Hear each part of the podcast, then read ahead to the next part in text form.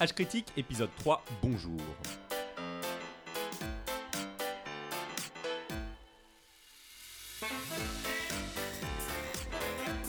Et aujourd'hui, pour ce nouveau numéro d'un podcast enrichi à l'esprit critique avec de vrais morceaux d'humour pourri, Et qui fait du bien à l'intérieur. je suis content d'avoir avec moi autour de cette table Adrien, Bonjour Jean.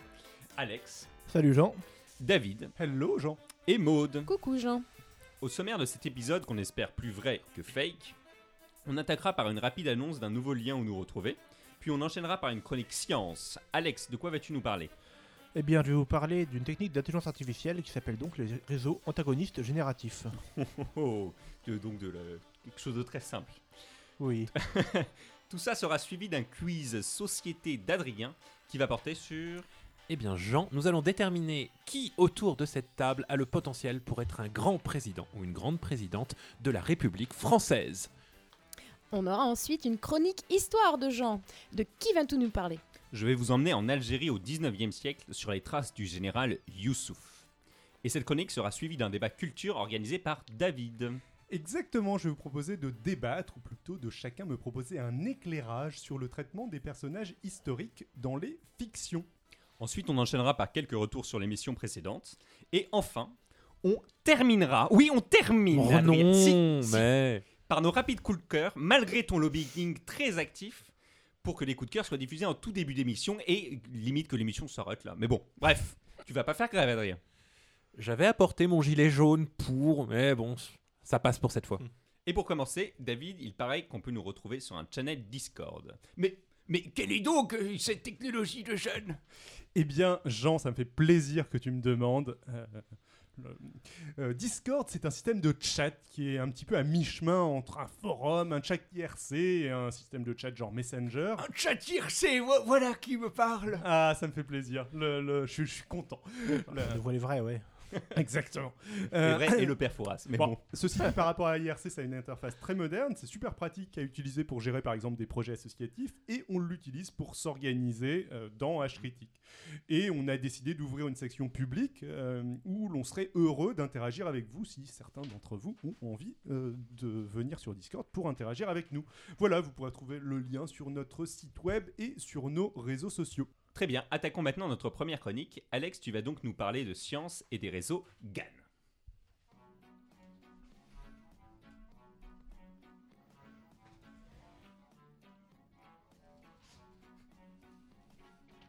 Oui, bonjour. Donc aujourd'hui, je vais vous parler à nouveau d'intelligence artificielle et en particulier d'une technique qu'on appelle donc les réseaux antagonistes génératifs. En anglais, ça fait Generative Adversarial Network ou GAN.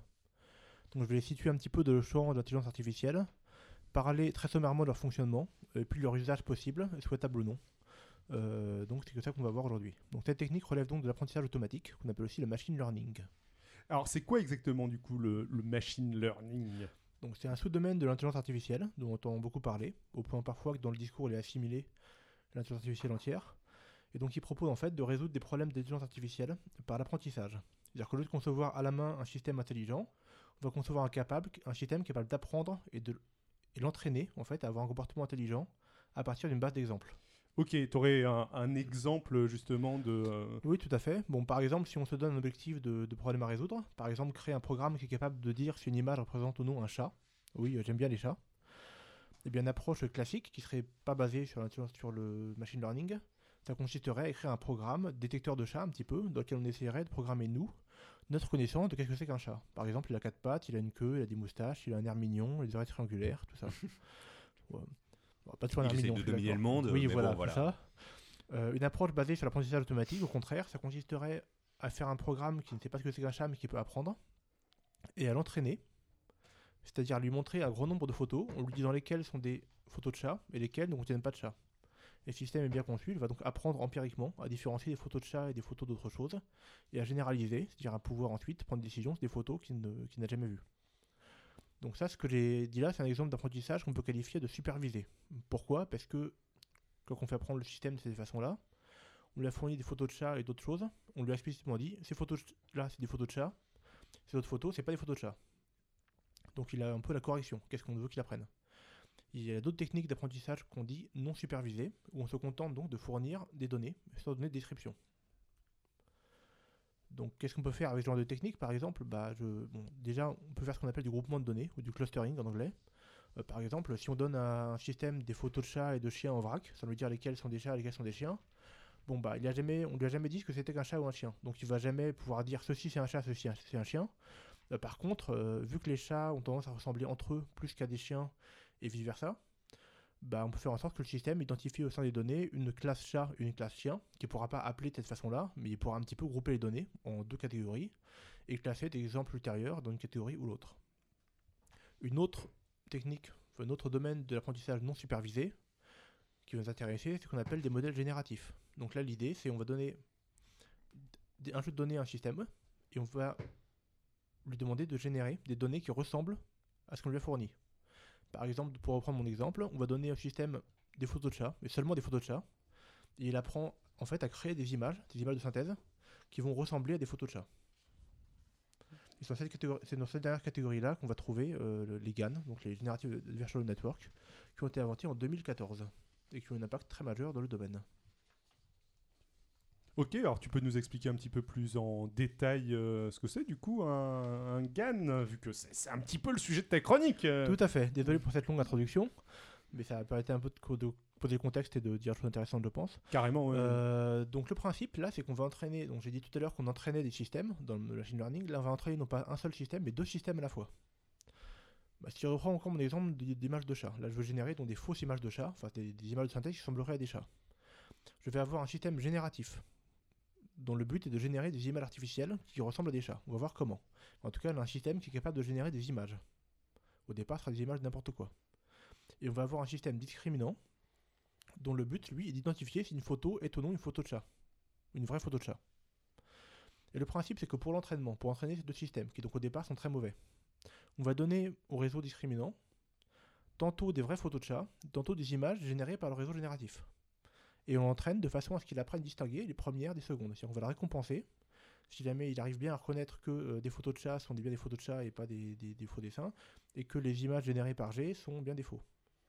Et en même temps, on va entraîner le système génératif en définissant sa performance comme étant l'inverse de celle du réseau discriminant. C'est-à-dire qu'on on va récompenser le réseau génératif quand le réseau discriminant se trompe. C'est-à-dire quand le réseau G trompe le réseau discriminant. Donc finalement, il apprend à générer des images de chat de plus en plus réalistes pour tromper le réseau discriminant. Ok. Oui, Jean, Euh, tu as une question? Mais du coup, euh, le, même s'il y a une image qui était très convaincante de chat pour un être humain, qui est soumis au, euh, à celui qui les examine, par, euh, qui a été Oui. généré, si lui il dit non, non, c'est pas une photo de chat, il va quand même gagner un point. Oui, parce que lui, c'est par rapport au corpus de données qu'on lui donne au, au déparrage. Mais au départ, si jamais on apprend à générer des photos de chat qui sont vraiment indistinguables de vraies photos, euh, au final, le réseau discriminant va se tromper tout le temps. Mais finalement, on aura- ça veut dire qu'on aura gagné, entre guillemets, puisqu'on aura réussi à faire un système génératif qui génère de très très bonnes imitations de photos de chat. Ah oui. Donc j'essaye de d'expliquer, enfin de, de- je reformule et tu me dis si je. si Oui. je- si je Oui, dis bien. David Donc, euh, mettons que, que Maud soit un système génératif. Tu te sens système génératif, Maud Je génère, je génère. Euh, Donc, elle a jamais vu de, sa- de chat de sa vie. Tu, C'est tu faux. confirmes Euh, C'est affreux. Désolé. Et euh, on lui demande de dessiner des euh, images complètement au hasard. Donc, euh, elle fait des gribouillis ou des jolis gribouillis C'est ou de, curieux. de- de c'est- jolis dessins. le- on voit le résultat ici. euh, oui, ok. Donc ça, c'est le système génératif. De l'autre côté, il y a Adrien. Adrien, c'est un système euh, discriminant. Lui aussi, il a jamais eu de, euh, de il a jamais vu de chat dans, dans, dans sa vie. Il sait pas ce que c'est. On lui donne tout un tas d'images à classer. Il sait pas pourquoi il faut les classer. Il il sait pas comment il faut les classer. Il a dans ces images mélangé des images de chats et des dessins de mode. D'accord. Euh, de- voilà, donc tu, tu- tu Des te œuvres. sens système di- des œuvres de mode. Tout, tout- D'accord. tout à fait. My, Oui, euh, my bad. C'est un caca là que t'as fait. c'est pas- Donc tu te sens système, euh, système discriminant.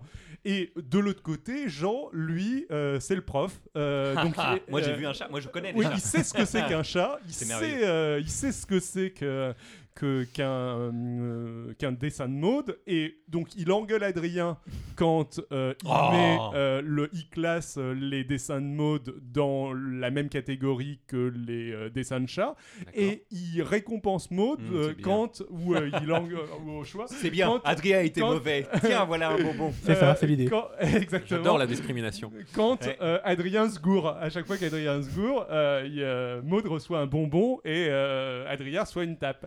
Et au bout d'un moment, Elle a Adrien, le diabète. au bout d'un moment. Maud a le diabète, euh, Et Adrien, Adrien a des commotions. euh, Adrien a des commotions et Maud fait des dessins alors qu'elle a jamais vu un chat de sa vie qui ressemble comme deux gouttes d'eau à des dessins de chat qu'Adrien est capable d'identifier et de, euh, de, de, de discriminer, de, de séparer des, des vrais dessins de chat. Tout à fait. C'est exactement ça. Les deux systèmes s'entraînent l'un contre l'autre et à la fin, donc on a d'un côté un générateur de fausses photos de chat très réaliste et de Mm. l'autre un système capable d'identifier très efficacement des photos de chat. Donc voilà. Ok, alors du coup, ça, ça, ça, ça sert à quoi à part. Bon, c'est- bien les photos de chat quand même. Ouais. Mais bon, ouais. Donc les résultats sont assez bluffants. Donc il y a les, bon, les applications, les, les premières applications, ça a été euh, bon, uniquement des preuves de concept un petit peu avec des images. Bon, il y a eu des chats, il y a eu d'autres choses, il y a eu des, des images de notamment de chambres à coucher, de pochettes d'albums. Je pourrais vous mettre les liens sur, euh, sur le site de l'émission. Et puis il y a des applications plus euh, récemment, donc des applications qui sont intéressantes. Par exemple, on peut s'en- servir pour faire de l'art. Notamment, ça a fait des gros titres euh, récemment. Euh, Il y a eu un tableau généré par un GAN qui a été vendu 432 500 dollars le mois dernier chez Christie's. Bon, en soi, au niveau du marché de l'art ou de l'IA, ça n'a rien de très révolutionnaire. C'est enfin, c'est juste un outil, je veux dire, c'est utilisé par les artistes. Euh, bon, voilà, c'est bon, plus généralement, bon, c'est le marché de l'art contemporain. Ça à une logique qui n'est pas seulement, et certains diraient pas principalement, voire pas du tout artistique euh, au niveau des prix. Euh, mais bon, c'est intéressant de voir qu'on a pu générer des offres comme ça. Mhm. Et de façon plus intéressante aussi pour des applications plus classiques de synthèse d'images. Par exemple, pour synthétiser des textures pour les jeux vidéo ou pour le cinéma. Il y a aussi des applications en. On pourrait imaginer par exemple dans un Photoshop du futur avoir des outils à base de GAN, des choses comme ça. Et puis bon, là je donne un exemple à base d'im- base d'images, mais ça marche pour n'importe quoi, dont on peut donner des exemples. Bon alors n'importe quoi, ça dépend. Notamment on a essayé pour des sons, c'est pas encore trop au point, parce que ça manque de précision. Par exemple pour synthétiser, synthétiser de la musique ou synthétiser la voix de quelqu'un. C'est en cours de travaux, mais c'est pas encore trop ça. Par contre, ce qui commence à bien marcher, par exemple, c'est la synthèse de forme 3D. Donc ça, on peut faire de la génération automatique, par exemple, d'objets pour un jeu vidéo, un ouais, MMORPG. pour avoir une foule et comme ça on a des choses différentes mais On identiques. pourrait imaginer avoir ça pour une foule, Mm. par exemple, pour des personnes, effectivement. Euh, et aussi, on s'en sert également en design. Par exemple, je sais pas, vous voulez euh, designer la, la cafetière du futur, vous donnez plein de modèles 3D de cafetière, vous allez avoir des choses qui ressemblent à, une des, à des cafetières qui sont inédites, mais qui, sont, euh, qui ont une tête de cafetière en fonction de ce qui existe déjà. Ça ressemble parfaitement à une cafetière. Bon, c'est vide en dessous et donc euh, l'eau coule à travers le truc. Mais esthétiquement, on, Oh. on s'y croirait. C'est complètement, c'est une, une révolution. Oui, rien. Je pense que du coup, ça va garder le, le concept de cafetière, justement, quelque chose qui est capable de contenir, mais ça va jouer avec l'idée. Bah, c'est Oui. l'idée. On espère que ça va apprendre ce genre de choses-là. Après, ça dépend des, des techniques, enfin de comment est-ce qu'on représente les données et de comment de- également beaucoup de jeux de données. Euh, voilà. Bon, et plus généralement, il y a plein d'applications émergentes, sophistiquées. Par exemple, en intelligence artificielle, moi, dans mon labo, on, utilise, on commence à utiliser un petit peu dans le projet dont je fais partie euh, pour faire de l'apprentissage en robotique, par exemple. La généralisation pour des mouvements de robots, par exemple. Mhm. Bon, il y a aussi d'autres applications qui sont beaucoup moins sympathiques. Euh, bon, et le- ce n'est pas seulement de donner du diabète à Maud si jamais elle a eu trop de bonbons. Euh, notamment en, euh, en, en janvier 2018, il y a une vidéo, euh, enfin un, outil qui a été, qui a rendu public, qui est, téléchargeable, qui est un système simple d'emploi qui permet d'utiliser des outils à base de GAN pour remplacer le visage de quelqu'un par quelqu'un d'autre dans des vidéos de façon très réaliste. Donc ça, on voit le problème. Bon, le programme se trouve. Je, vous pouvez le tester. Je vous, en- je vous engage à le tester, mais par exemple sur vos vidéos de vacances euh, de, de vous euh, pour euh, faire joujou avec, vous allez voir, c'est bluffant. Euh, oui. J'ai vu une application très drôle où quelqu'un a remplacé dans le film Star Wars récent Solo le visage oui. de l'acteur jouant vrai, euh, Yann. Solo par le visage jeune de, De Harrison Harrison Ford. C'était très impressionnant. Voilà, vous pouvez faire toutes sortes de choses rigolotes comme ça. Simplement, ne jouez pas, comme on va le voir plus tard, ça pose des problèmes, ne jouez pas avec la vérité, avec le copyright ou avec la vie privée des gens. C'est tout. Donc, par exemple, euh, ce programme, ce problème-là, il a été fait pour. Il peut permettre de faire toutes sortes de manipulations politiques ou médiatiques qui sont un peu plus tristes que ce que disait Adrien. Bah, en cette période de fake news générale, bah, si on peut remplacer la vidéo de n'importe qui par n'importe qui d'autre, ça permet de faire toutes sortes de choses qui sont euh, graves et de faire dire ou n'importe qui n'importe quoi. Notamment, c'est, pour un exemple, en mai dernier, euh, le Parti socialiste flamand en Belgique a fait circuler une vidéo deepfake de Donald Trump qui inviterait les Belges à quitter les accords de Paris sur le climat. Et en l'occurrence, même là, il n'y avait pas vraiment d'intention de tromper, dans le sens où la vidéo se terminait par We all know that climate, climate change is fake, just like this video. Nous savons tous que le, climat, que le changement climatique est faux, tout comme cette vidéo. Mais beaucoup de gens n'ont pas écouté la vidéo jusque-là et ont néanmoins été trompés. Et ça a généré beaucoup de problèmes sur les réseaux sociaux. Et à ce niveau-là, il y a aussi le site BuzzFeed qui a produit un exemple de vidéo d'Obama qui dit des choses absurdes et qui met en garde les gens contre ce genre d'outils euh, en tant qu'un petit peu d'annoncement des services publics de cette façon-là. Ouais, c'est un peu une digression, mais euh, quand vous voulez faire du debunking, ne terminez pas par le debunking Oui. en laissant euh, croire pendant 80% du truc que, que ce que vous voulez débunker est vrai, parce que euh, Mais Neuf les fois gens sur ne dix, terminent euh, pas ouais. le- ça, a ce genre de résultat. C'est Ouais. ça, le PS flamand a fait les frais. Mm. Donc ça, voilà, donc on peut imaginer que ça peut être utilisé pour de tas de choses euh, assez, euh, assez graves à ce niveau-là. Une autre chose grave qui est également rendue possible et faite, c'est le détournement de, euh, en fait, de films porno, où les gens vont prendre un film et remplacer le visage d'un acteur ou d'une actrice par celui de quelqu'un d'autre. Bon alors pour euh, faire marcher ce genre d'outil, il faut beaucoup beaucoup de photos des personnes concernées. Donc les victimes, c'est principalement des célébrités, où les auteurs vont utiliser le logiciel pour satisfaire leurs fantasmes dans le respect le plus total de l'image de la personne et de la loi au passage. Et c'est aussi utilisé pour le revenge porn. Donc ça, ce sont des gens qui vont diffuser des images pornographiques de euh, généralement leur ex par haine pour, euh, pour les descendre sur, sur. Internet. Euh, bon, heureusement, c'est euh, illégal et c'est vraiment puni. En France, c'est puni 60 000 euros d'amende et deux ans de prison depuis une loi de 2016. Donc généralement, c'est de la diffusion de contenus pornographiques qui ont été enregistrés ou diffusés euh, sans, sans le consentement de la personne. personne visée. ouais. Et euh, avec deepfake, bah, les criminels qui font ça n'ont même plus besoin d'enregistrement, ils peuvent en fabriquer euh, comme ça. Du coup, coup, des faut plus faire confiance du tout. à une, une vidéo est pas plus crédible qu'un article. quoi. bah, ça devient un petit peu un monde comme ça. Parce que là, ce que j'avais enchaîné d'ailleurs, on, on a également d'autres outils par exemple qui peuvent, euh, qui commencent à émerger, qui peuvent générer des images grâce à des hybrides un petit peu de système GAN et d'outils de traitement de langage, même à partir de texte. Par exemple, Ah oui. on, on lance une description. J'ai vu un exemple notamment qui marchait avec des générations d'oiseaux. On donne des choses du genre cet oiseau a une grande envergure, un bec court, crochu et des yeux jaunes. Et on sort un oiseau qui, est, euh, qui correspond à une description de plus vraie nature ou des scènes du genre une salle à manger très propre, ça fait ça comme ça. Donc si jamais on arrive à un monde, bon là ça reste encore assez limité, mais si on arrive à un monde où on peut générer facilement des images ou des vidéos d'absolument n'importe quoi qui sont photoréalistes, ça devient difficile d'accorder des crédits aux photos, aux vidéos en général. Si à peux d'une description. donc. Ouais, à partir d'une description, voilà. Si je peux taper euh, dans, un logiciel, euh, je sais pas, euh, euh, Macron et Trump torturent des migrants en buvant de la tequila de l'essoce de l'Elysée et qu'on génère une vidéo qui est réaliste de cette scène-là, bah finalement, euh, comment me faire confiance? Ça oblige un peu à se baser davantage sur la source et la confiance qu'on lui accorde pour juger la véracité d'une info.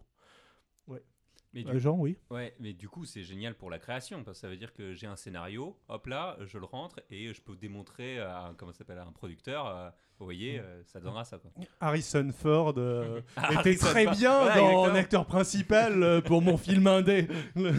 On peut dire que oui, en, en tant que créativité et même aussi d'autres applications, je crois que tu avais parlé d'accessibilité à un moment, ça peut avoir des, des- des applications qui sont assez top. Ah oui, euh, oui, oui. On peut, euh, on On peut peut effectivement, euh, pour les malentendants, euh, je parle, je, j'y Oui. pensais moi quand tu parlais de la voix, pour les malentendants qui entendent plus certaines fréquences, ça permet de reconstruire euh, de manière plus profonde peut-être. euh, Ou, ou on peut imaginer, même euh, dans l'exemple description, Oui. image à partir d'une description, vidéo à partir d'une description, des, des gens qui ne vont pas savoir lire, par exemple, qui Oui. vont Ah oui. pouvoir euh, euh, du coup euh, accéder à des choses auxquelles ils ne pourraient pas accéder autrement. Ou même pour l'apprentissage de la lecture, ça pourrait être bien Aussi, aussi. Enfin, carrément, comme ouais, ça, ça serait- Non, il y a des choses intéressantes qu'on pourrait faire si jamais ça se développait vraiment. Mhm. Aussi.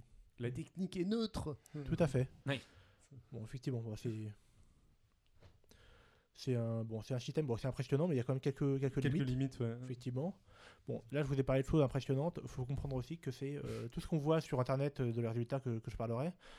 Euh, donc, je mettrai également sur le site. euh, C'est des résultats de beaucoup de recherches. À chaque fois, c'est des systèmes qui sont très compliqués à entraîner, très fragiles, très difficiles également à comprendre. On va avoir un système paramétrage qui marche. Pourquoi celui-là marche et un autre ne marche pas? Bah, c'est dix fois dur à analyser. Ça, c'est un peu une Oui. malédiction de l'apprentissage automatique, mais ça touche particulièrement ces réseaux-là. Ah oui, parce que par exemple, euh, pour l'exemple des chats de tout à l'heure, en fait, Oui. on n'a jamais dit euh, un chat c'est ça euh, à aucun Non. des deux programmes. Du coup, ils ont fait un concept de, de chat, mais on n'a aucune prise dessus quoi. C'est ça, voilà. Et on sait pas forcément comment les représenter et tout. Et même Mm. des fois, le résultat est pas vraiment à la hauteur. Si je parle du truc des oiseaux, par exemple, les oiseaux, le générateur d'oiseaux, je l'ai testé sur mes machines. Euh, bon, des fois, on a effectivement des oiseaux, des fois, on a des espèces d'abominations euh, cthulhuïdes avec euh, deux becs, euh, deux queues, quatre ailes ou je sais pas quoi. C'est c'est pas. Enfin, ce qu'on voit, c'est vraiment un truc qui marche bien, quoi. Ouais. Donc, ça marche de façon assez robuste pour faire des choses comme par exemple remplacer des éléments spécifiques comme un visage. Mais bon, là, je, on- je sais pas si ça passera vraiment à l'échelle comme tel. C'est, c'est, là, j'ai parlé de la vidéo, un exemple de la vidéo de Trump et euh, Macron, par exemple. Je sais pas si on verra de la pratique jamais ça, basé sur cet outil-là. C'est un peu comme beaucoup de techniques en deep learning, en fait. On a des choses qui se développent, euh, et après, ça peut très bien stagner, patiner, pas euh, passer à l'échelle, tout comme ça peut avoir un développement spectaculaire. Et c'est un peu dur de prédire qu'est-ce qui va marcher ou pas comme ça. Mais C'est bon, encore un stade de recherche. quoi. C'est ça. Mais ça peut avoir une application où ça a un effet euh, phénoménalement efficace et, euh, et en fait de pas du tout se généraliser au dehors de, en dehors de Mhm. ce, Voilà. ce cadre. Bon, moi, je voulais principalement juste vous parler d'une part de ce système-là, vu que c'est récent et intéressant et impressionnant au niveau de ce qu'on peut faire avec. D'autre part, vous mettre un petit peu en garde par rapport au fait que maintenant, ça devenait vraiment de plus en plus facile de manipuler de l'image, même de l'image animée, de la vidéo. Euh, et donc, euh, si vous voyez quelque chose qui est euh, trop beau ou trop, euh, ou trop laid pour être vrai, ça a des chances non négligeables d'être le cas. Ça ne pas être vrai. Presque la bon moitié des vidéos de moi vomissant dans des poubelles sont fausses. En plus, Voilà. ils avaient Adrien qui parlait. Ouais. Alors, ça, Des ça veut dire questions qu'il y a une grosse base de données de vrais trucs pour pouvoir générer ça. Je réserve ma réponse. D'autres questions, d'autres réactions Euh, Autour non, de la mais c'est- table? c'était super clair en fait, je Voilà. pense. euh. Merci, David. Bah, merci à Merci. toi, euh, Alex. Et Je vais- oui. du coup, on va enchaîner avec euh, Adrien et son quiz politique.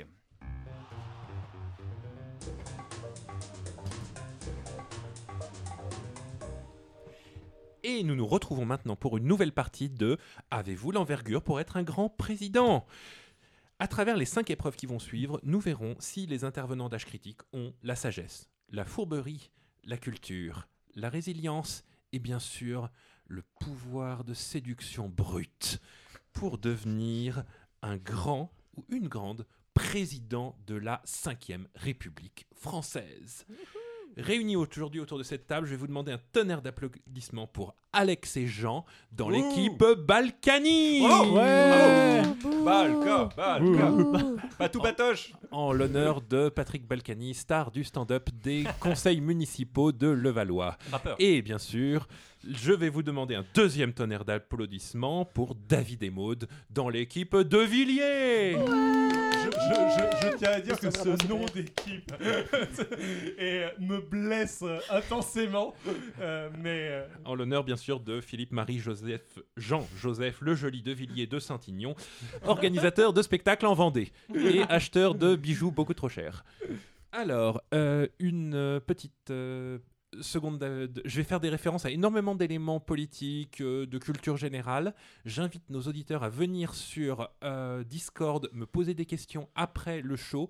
S'ils veulent que je ferai des mini-chroniques dans des épisodes futurs où je répondrai directement. Les règles. Je vais interroger les équipes une par une. L'équipe qui n'est pas interrogée n'a pas à parler. Les deux membres de l'équipe doivent s'entraider. Vous êtes unis. La politique française, c'est l'union avant Oui, tout. oui, oui, vous n'êtes jamais adversaire, je vous Non. préviens. Nous travaillons pour la Nous cause. attaquons donc la manche numéro 1. Rubrique un raffarin, sinon rien. Vive la République et vive la France. Bravo. Dans la politique française, tu t'adresses à quelle équipe Alors, eh oui. personne. Ah. Dans la politique française, un politicien doit être capable de manier l'absurdité comme une arme. Il doit pouvoir savoir ne rien dire. Il doit savoir pouvoir tout dire. Il doit pouvoir savoir faire des très longues phrases qui veulent dire une chose et surtout son contraire. Dans l'équipe euh, qui vient, chaque bonne réponse rapportera à votre équipe un Jean-Pierre. L'équipe Oh. avec le maximum de Jean-Pierre à la fin de l'épreuve remportera un avantage décisif sur la bataille qui s'annonce. Équipe Balkany. C'est nous. Oui. Qui oui. a dit Je ne fais pas de promesses, mais je les tiens S. François Hollande B. Édouard Balladur ou C. Jean-Pierre Raffarin Euh, moi, j'ai- j'aurais tendance baladure. Bah, ça ressemblait assez à du raffarin, je dirais, mais. Hollande, Hollande il, il, il- il aurait pu le dire comme un trait d'humour, ceci dit. C'est pas faux, les trois sont crédibles. Hmm. Bah, si t'es. Une seule réponse. Ouais, balad- baladure, Ok, baladure, plus- ok, plus ça personne n'en parle. Donc, Eh euh, mais oui, bravo, Oui, c'était ouais, bien Et ça rapporte un Jean-Pierre au Balkany Oh, oh, oh, non, bah Jean-Pierre Balkany. Oh, je crois que c'est Balkany. Jean-Pierre Raffarin. Vous remportez pas un. Ah, oui, Jean-Pierre au Balkany. Ah bah oui, bah, on le voit bien. Équipe de euh, Villiers. Qui a dit J'étais partisan du non. Mais face à la montée Oh. du non, Ah. je vote oui. Ah. S. A. Jean-Pierre Raffarin. B. Y a- y a- Manuel Valls. C. Jean-Pierre Chevènement. Oh, ils Euh, hésitent. Alors attends, Oh, euh, euh, non, bah, je, je- j'hésitais en seconde parce que j'avais tellement Emmanuel Todd en tête qui aurait tellement, pu, qui aurait tellement pu faire ça à une époque. Donc euh, rappelle les réponses, t'as dit Jean-Pierre Raffarin, Manuel Valls ou Jean-Pierre Chevènement. Euh, Je vois bien Val se dire ça, moi. éventuellement Valls. Alors Chevènement, il a toujours été partisan du. Alors, c'est- c'est- le- ta citation, c'est J'étais partisan du non, mais, Mais- face à oui. la montée du non, je vote oui. Oui. Euh, Je, je- je dirais Valls parce que je, je vois pas. je- Jean-Pierre Chevènement, il a été cohérent sur le non. Et puis Euh. Raffarin l'a dit, mais d'une façon tellement plus drôle. Oh. Tout le monde la connaît. Euh, ouais, non, bah, on est d'accord sur Valls? Ok. Et c'est une bonne réponse. Ah un Jean-Pierre Ah, pour les Villiers. française. Équipe Balkany. Qui a dit Quand on va m'entendre et qu'on va me voir, ça va s'entendre et ça va se voir. Brillante. Réponse A. Le chevalier de la palique. Charles Pasqua. Réponse B. Jean-Pierre Raffarin. Réponse. C. Philippe de Villiers. Euh, mm, Ah Ah. mhm, mhm. Moi, je, Ça je, je pense pas. Oui. J'ai pas envie de dire Raffarin. Parce que Non, euh, tout, le pas. quiz est un hommage à sa pensée euh, Oui, oui, complexe. très profonde et complexe. Euh, non, euh, mais Ça pourrait être du Pasqua. Ah, mais alors, tu, alors, tu peux nous redire la phrase, mais avec l'accent, s'il te plaît bon, je m'excuse d'avance pour cette mauvaise imitation de l'accent corse. Quand on va m'entendre et qu'on va me voir, ça va s'entendre et ça va se voir. Ah ouais, j'y Ouais, crois. ouais, Ah, j'y crois, j'y passe crois, quoi, passe quoi, passe quoi. Et malheureusement, non, Oh non c'était Oh Philippe de Villiers lors de sa fameuse campagne présidentielle. Et donc pas de Jean-Pierre pour Oh. l'équipe Balkany. Oh. Euh, équipe de Villiers. Nous. Pétrole est une ressource inépuisable qui va se faire de plus en plus rare. S.A. Dominique de Villepin. B. Jacques Toubon. Ou C. Jean-Pierre Raffarin.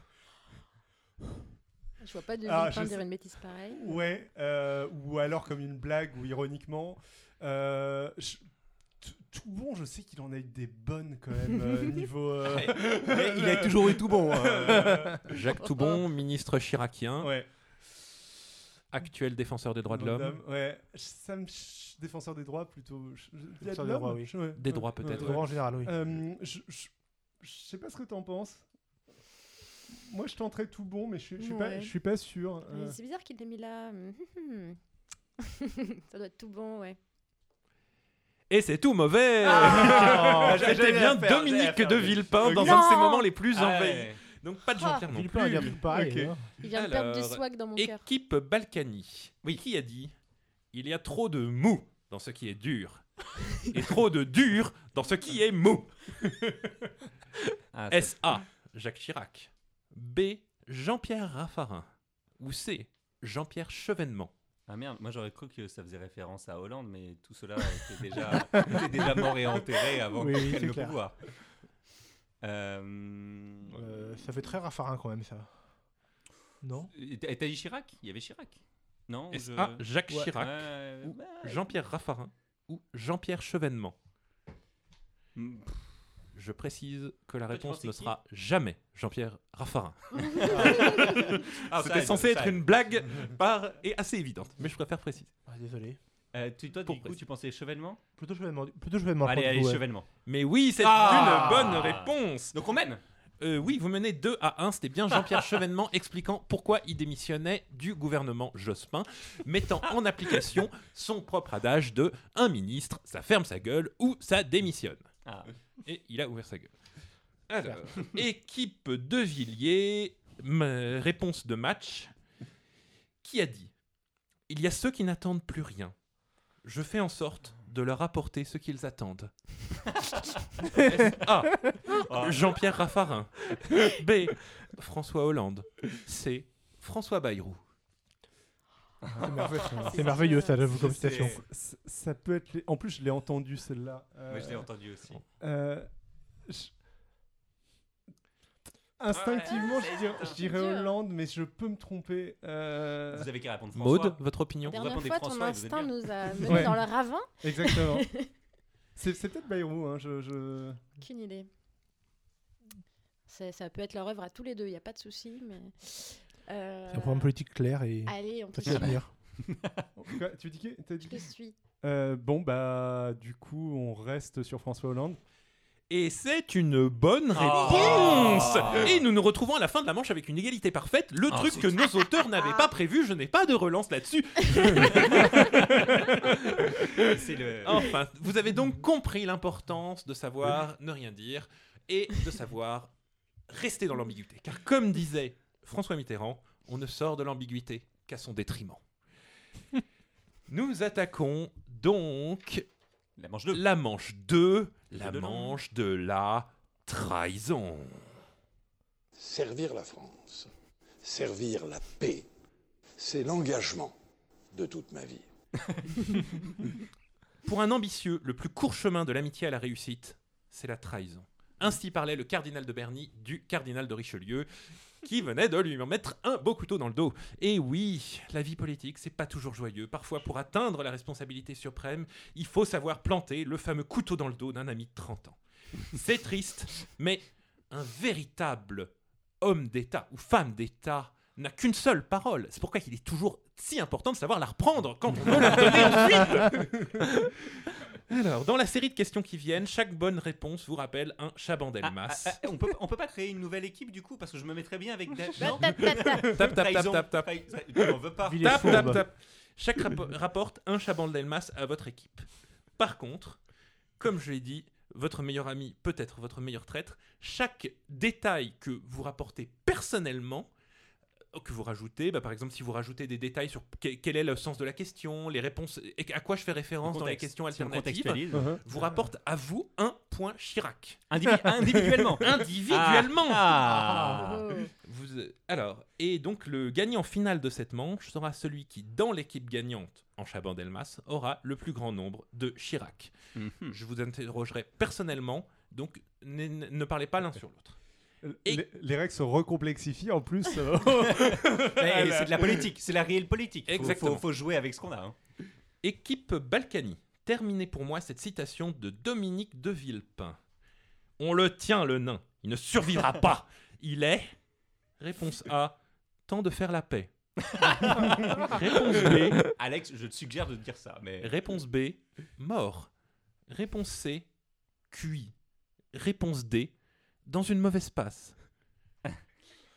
Alors, Hmm. réponse alors il faut, faut qu'on réponde euh, collectivement. Réponse d'équipe. Et c'est Ouais. là où on peut balancer euh, Ouais, perso. à quoi je fais référence Euh, par bah, euh, exemple L'affaire Clearstream. L'affaire Clearstream. Ah, Euh, hop, hop, hop, hop, hop. un, un Chirac pour Jean Et il fait, prend la référence, tête. il fait référence à Sarkozy.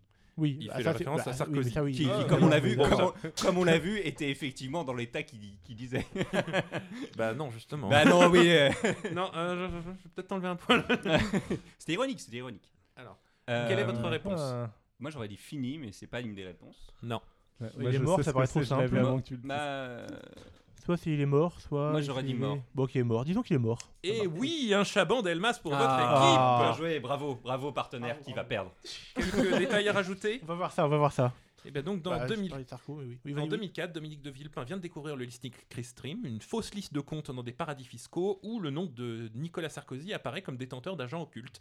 Il- oubliant toute prudence, il va tenter d'instrumentaliser la presse et la justice française pour se débarrasser de son grand rival à droite à l'époque. Quel talent. Tentative maladroite qui va se retourner contre lui et qui finira par le disqualifier totalement de la vie politique en- de l'UMP. Il sera en juillet 2007 euh, mis en examen pour complicité de dénonciation calomnieuse, recel de vol, recel d'abus de confiance et complicité d'usage de faux. Ah, ça c'est quand, c'est quand même le- un peu le, le- le- le- le Graal, la, traître- la trahison traîtresse. C'est merveilleux. Équipe de. Villiers, Du level. vrai ou faux? Le casier judiciaire de Jacques Chirac est vierge. Ouh. Et on veut du contexte. Alors, les- vous pouvez gagner des points en me disant, du coup, Euh, s'il a été condamné ou en tout cas dans quoi il a été Je- poursuivi. je- euh, alors, il a été poursuivi, enfin, il a été, euh, il a été impliqué dans euh, le, euh, l'affaire des emplois, des emplois fictifs de la mairie de Paris, mais il n'a pas été condamné. Il n'a pas été Ah bon même. euh, non, c'est euh, c'est Juppé qui a été condamné. Je pense qu'il Ah, a. mais ça, il ça, a- voilà. Je sais même pas s'il a vraiment été impliqué vu qu'il était, euh, il était président pendant le, le. Mais bon, il, Il a était. été impliqué. ouais. Bon, je vous Ah, donne un Chirac ouais. pour Chirac. Euh, il, a, il a été, euh, il y a eu le fameux compte, euh, le fameux compte japonais, mais euh, qui a rien donné. euh, Effectivement, euh, le a- compte japonais ouais. de Jacques Chirac, Ouais. Nous, on, peut, Chirac. on peut participer à notre équipe ou c'est que pour eux Après. Il y, a, Ah. il y a- il y a eu euh, les euh, affaires de financement du RPR euh, avec euh, les sociétés de HLM, mais il n'était pas impliqué directement, je pense, euh, si ce n'est en tant que, en tant que euh, patron du, euh, du RPR. Et le truc euh, Alors. qui. Je pense qu'il a un casier vierge, euh, mais le truc qui. euh, putain, le truc sur lequel il a comparu après euh, euh, le truc où il était. euh, où il prétendait qu'il avait des pertes de mémoire et que. euh, il a été convoqué, mais. euh, je l'ai pas. Euh, bon, bref, je dirais casier vierge, moi. Mais euh, je peux me tromper. Et modes D'accord. Ouais. Eh ben non, c'est faux. Ah, ok, bah, je, Ah. je me. Après des ah. années d'inchouchabilité dues Ouais. à son statut de président de la République dans les nombreuses affaires liées au financement Ouais. du RPR de la mairie de Paris, bah, le 15 décembre 2011, alors que le parquet avait requis la relaxe, le tribunal correctionnel de Paris va condamner Jacques Chirac dans les deux volets de l'affaire, Ok. Paris et Nanterre, à deux ans de prison avec sursis pour détournement de fonds publics, abus de confiance, prise illégale d'intérêt et délit d'ingérence.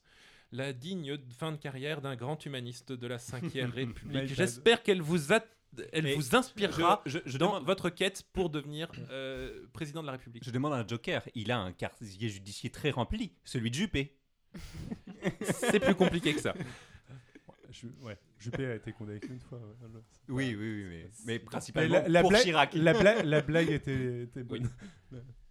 Équipe Balkany. Oui. En Oui. 2002, Jean-Pierre Chevènement, se revendiquant d'un mouvement ni de droite ni de gauche, recevant des soutiens aussi bien royalistes, d'anciens partisans de Jean-Marie Le Pen, de souverainistes ainsi que de socialistes et de proches de l'extrême gauche, se présente aux élections présidentielles.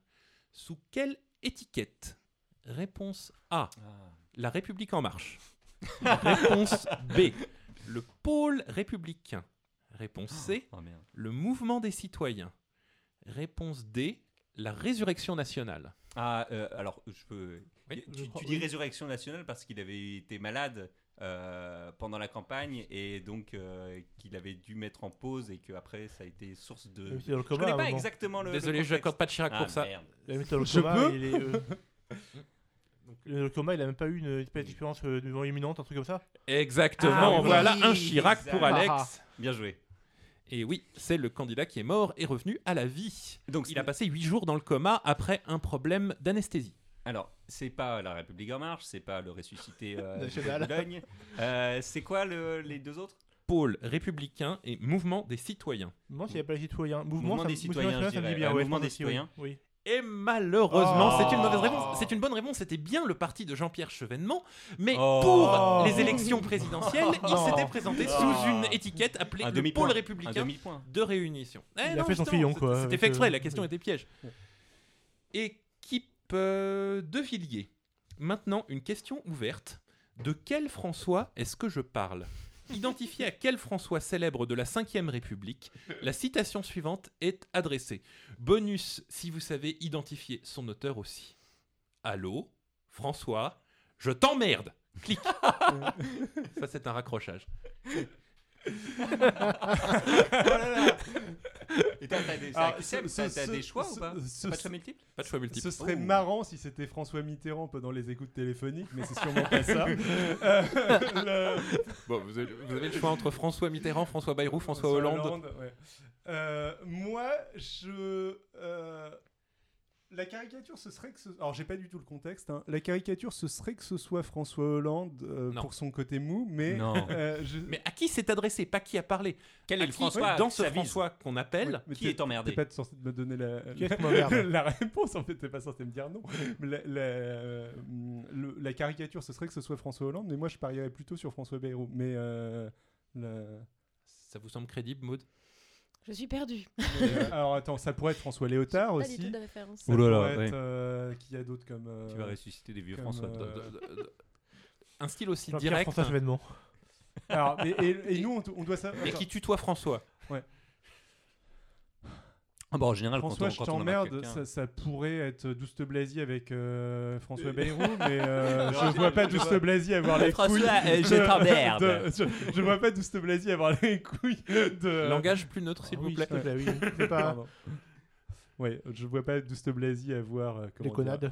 les, euh, oui, ou le, surtout le, Le, le- Ouais. le franc-parler. euh. la fougue. La fougue euh, de. Je, je sais pas, je la connais pas. euh, Je, je dirais euh, François Bayrou, mais euh, le- Et c'est une bonne réponse, Ouais. hein, Chaban Oh. Delmas, pour vous. Alors, C'est- et qui, qui est le- l'auteur? Eh bien, donc, en... nous sommes dans les élections présidentielles de 2002. Les deux grands joueurs sont Chirac au Ah, RPR et. Jospin au PS. Ils ne pensent tous deux qu'au second tour. Au centre, François Bayrou est en train de monter, inexorablement. Son poids électoral devient tel qu'il s'imagine déjà en grand arbitre de la victoire, faisant en privé pas mal de déclarations sur le prix de son, ralliement, qui mettent Chirac d'assez mauvaise humeur. Seulement arrive le fameux 21 avril 2002, où Jean-Marie Le Pen arrive au second tour, rendant la victoire de, de Chirac totalement inévitable, et du même coup, démonétisant totalement le succès électoral de François Bayrou.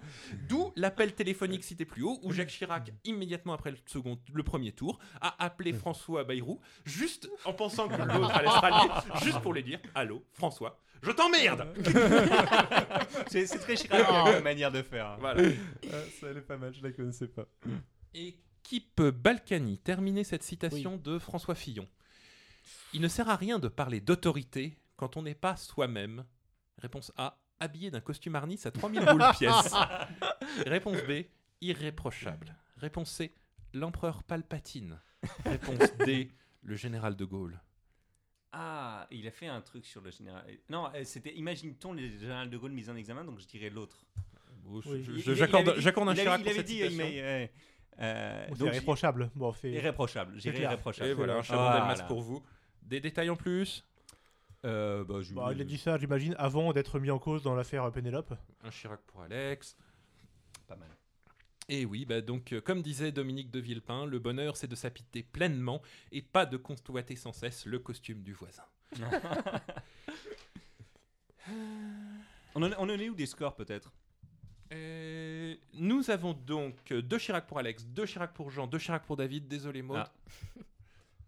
Euh, et euh, deux Chabandelmas pour l'équipe Balkany, un Chabandelmas pour l'équipe de Villiers. Ah, Ah Donc on est ex aequo, Alors, euh, moi et Alex. Équipe de Villiers. Ville fourbe. Ah oui, En pas joué, j'ai pas 1999, lors de ce qui fut qualifié de plus grand crossover politique que la France ait jamais connu politiquement, Charles Pasqua et Philippe de Villiers font liste commune aux élections européennes. Où. Charles Pasqua a-t-il été chercher l'argent pour financer cette campagne? Réponse A. L'argent de l'assurance d'un orphelinat du Pas-de-Calais qu'il avait lui-même incendié. Réponse B.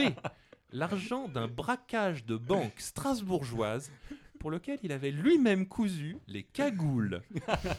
Réponse C.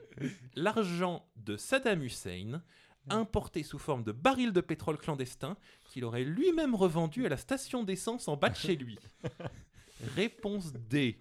L'argent d'un casino savoyard dont il avait autorisé l'ouverture sur une zone naturelle protégée. C'est la réponse D. Ouais, les, les autres, les autres sont un peu trop- Est-ce que vous pouvez me par- dire ce que je fais référence dans les autres? Euh, la- l'affaire, l'affaire de, de- du financement du pétrole, c'est pas. euh, bah, j'ai pas, j'ai pas en fait. Euh, Je pense à Karachi, mais c'est pas ça. Et non. C'est pas encore passé. euh, alors attends, euh, ref- refais dans l'ordre. Le, premier. un, instu- un as- un orphelinat, ça c'est une blague. Ouais. Il n'a pas incendié d'orphelinat, que je sache. Euh, il, il a, il a incendié des trucs pour toucher de l'assurance. Il a été mis en cause sur des trucs comme ça. Ça, je ne sais pas, je Non. n'ai Non. pas dans les... Moi, ça, ça m'évoquait euh, pour le coup les, euh, le, les, euh, le sac et les Algériens dans la scène, moi, mais euh, ou euh, les. euh, ouais, mais, Il- mais il bon, s'est pas enrichi ouais, sur les Algériens. Mais il s'est pas enrichi dessus. Euh, mais c'est. Ouais. Euh, Euh, non. Eh bien donc, l'argent du braquage de banque, ça faisait référence évidemment Au sac. au sac. Et euh, au braquage. euh, Mais il n'a jamais pu être condamné Mm. sur cette affaire-là parce que la plupart des témoins ayant souffert dans les années 70 d'une épidémie d'accidents de voiture, c'était vraiment très dangereux de conduire et d'être un voyou euh, finançant le RPR à cette époque. Euh, L'argent de Saddam Hussein, ça aussi, il a été euh, malheureusement relaxé, mais c'est, c'est- je fais référence au scandale pétrole contre nourriture, où il aurait Oui. bénéficié Ah, de c'est 13 millions de francs de euh, barils de pétrole clandestins exportés par Saddam Hussein. Et donc, bien sûr, l'argent du casino d'Annemasse, qui était une bonne réponse, je vous accorde un chapeau d'Elmas, euh, où l'instruction menée de 2001 à 2006 par le juge Philippe Courroy, sept personnes seront mises en examen, dont Charles Pasqua. En mars, il va être condamné à 18 mois d'emprisonnement avec sursis pour faux, financement illégal de campagne électorale et abus de confiance, une peine qui sera condamnée, con- confirmée en appel. La Cour de cassation rajoutera l'année suivante son recours contre cette peine. Et l'équipe de Villiers, c'est une très belle victoire. Vous prenez la tête. Grâce Et à moi. Il a. Exactement. Il a Vous trois Chirac, euh, David. Vous venez de Merde. gagner les élections législatives de 1993, mettant le président en cohabitation. Ah. Joueur David, vous qui venez de gagner la Manche, vous restez chef du RPR pour préparer calmement votre candidature à l'élection présidentielle dans deux ans. Joueur Maude, vous venez avec moi à Matignon pour laisser, aider euh, votre ami à devenir... euh, De 30 ans. euh, votre ami de 30 ans à Oh devenir... là. C'est une chaise éjec- éjectable, ça. Maude, comment allez-vous? Très bien. Alors, Ravi. vous avez une occasion de gagner la présidence, mais pour ça, malheureusement, il faut trahir votre ami bien, allez, de allez. 30 ans. J'aimerais que vous le regardiez. Est-ce que vous pensez vraiment qu'il ferait un meilleur président que vous Oh non, non. Et J'aimerais que vous t'aider. Nous, on est tous les deux prêts à t'aider sans aucun problème. J'ai- J'aimerais que vous songiez un peu à le, le futur et surtout vous rappelez de cette citation de Talleyrand. Je n'ai jamais abandonné un monarque avant qu'il ne se fût abandonné lui-même. Ce n'est pas vraiment de la trahison, c'est penser à la France. C'est c'est difficile, je sais. Est-ce que vous choisissez de le trahir? Non. Oh. Si vous le trahissez, vous partez avec tout son score. Je le mérite tellement pas. Euh, Oui, c'est c'est le principe de la trahison. euh. Qu'est-ce que Je vous ne mange pas de ce pain-là, Voilà. messieurs. Qu'est-ce que vous feriez si vous étiez présidente? La première mesure que vous pensez qui n'est pas faite en ce moment, que, que aucun autre homme politique ne fait assez en ce moment? Bah, déjà, je deviendrai comtesse, parce que je trouve ça beaucoup mieux. Ou duchesse. Et euh, j'instaurerai un jour de chapeau obligatoire. Je pourrais voter pour une mesure comme ça. Et- de Vert. bon sens. C'est pas clivant. Euh, moi, je trouve ça très rassembleur. Je- J'adhère complètement. Donc, En euh, échange de quelques financements. euh. Pas Bon, de- On en parlera après. euh. pas de trahison donc? Non. Ah, Ah. Bon. Ça Et existe ben encore. donc euh, vous auriez gagné le trophée baladure, mais je le laisse sous la table. hein. Euh, Ah. Je suis emmerdé à la Oh, prise. il est tellement beau avec son goitre pourtant. Alors, nous accédons donc à la manche finale où tout le monde va de le- la manche du vote. Vous allez, je vais vous poser une question et chaque membre expliquera pour qui il vote dans les réponses et nous verrons à la fin qui a raison. C'est la manche culture parce qu'un grand président de la Ah. République doit connaître des choses, avoir lu des bouquins, savoir dire des trucs. Quel ministre de la Culture de la Ve République a été pris en flagrant délit de vol d'œuvres d'art, une scie à métaux entre les mains Quoi? S. A. Jacques Lang. B. Maurice Druon. C. André Malraux. D. Jacques Lang. e. Frédéric Mitterrand. Ou F. Jacques Lang. Alors, Maude, votre, avez-vous une idée euh, le- le- c'est celui qu'on connaît pas. Lequel? Druon, là. Maurice non, Druon, l'auteur des Rois des, Maudits. des Rois Maudits? Ah, pardon. Bah voilà. Alors, vote Mo- Maurice Druon. David. Euh, euh, moi, je dirais, putain, merde, euh, ministre du Génie. Malraux. euh, André Malraux. André Malraux. Ça lui ressemblerait. Alex. Euh, On va parier sur Malraux aussi, mais même si c'est dur à imaginer quand même. Majorité pour André Malraux se dessine. Moi, je vais confirmer la majorité. C'était au Vietnam. Il a essayé de piller encore. Non, c'est pas encore qu'il a essayé de piller? Ah, ouais, encore, c'est au Cambodge. C'était. Euh, pardon. euh, mais il est passé par, il est passé par l'Indochine de l'époque, qui était notamment au Vietnam. C'est bien André Malraux. Moi, je vote à 100% André Malraux. Ah, absolument. C'était bien André Malraux. Et euh, oui, ben, en 1921, le jeune André Malraux, ruiné par des placements hasardeux au Mexique, eut l'idée géniale pour refaire sa fortune dans le trafic d'œuvres d'art asiatiques, inspiré par des visites régulières au musée Guimet. Il est parti pour le Cambodge dans une, une expédition très mal organisée, après un long périple qu'il racontera plus tard dans une manière très très romancée.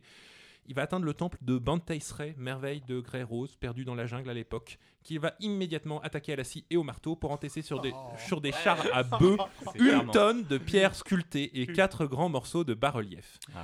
Dénoncé, il va se faire cueillir comme un débile directement à son retour à Phnom Penh. Les gendarmes découvrent les sculptures. Il sera d'abord assigné à résidence pendant 4 mois dans l'hôtel le plus luxueux de la ville d'où il ne pourra à la fin pas payer l'addition. Puis condamné à 3 ans de prison ferme qui seront transformés grâce à ses relations à un an de sursis en appel. Il se pourvoira néanmoins en cassation pour demander qu'on lui restitue les bas-reliefs dont il s'estimait le découvreur légitime. De retour oui. au Paris- à Paris, auréolé de la gloire de son aventure, il signe un contrat pour trois livres chez Grasset. Cinq ans plus tard, il racontera dans son- donc son expérience. C'est un monument du kitsch que je recommande chaudement aux amateurs, particulièrement pour les descriptions dans la jungle où il a des délires sur la virilité de ses compagnons d'armes transcendés par l'épreuve et euh, où euh, il racontera avoir rampé dans, parmi des araignées. Et nous finissons donc cette manche sans avoir déterminé qui était le plus grand président de la table. Et nous nous retrouverons au prochain épisode pour le reste du jeu. Et je passe donc la main à mon ami Jean pour sa chronique historique sur le général Youssouf.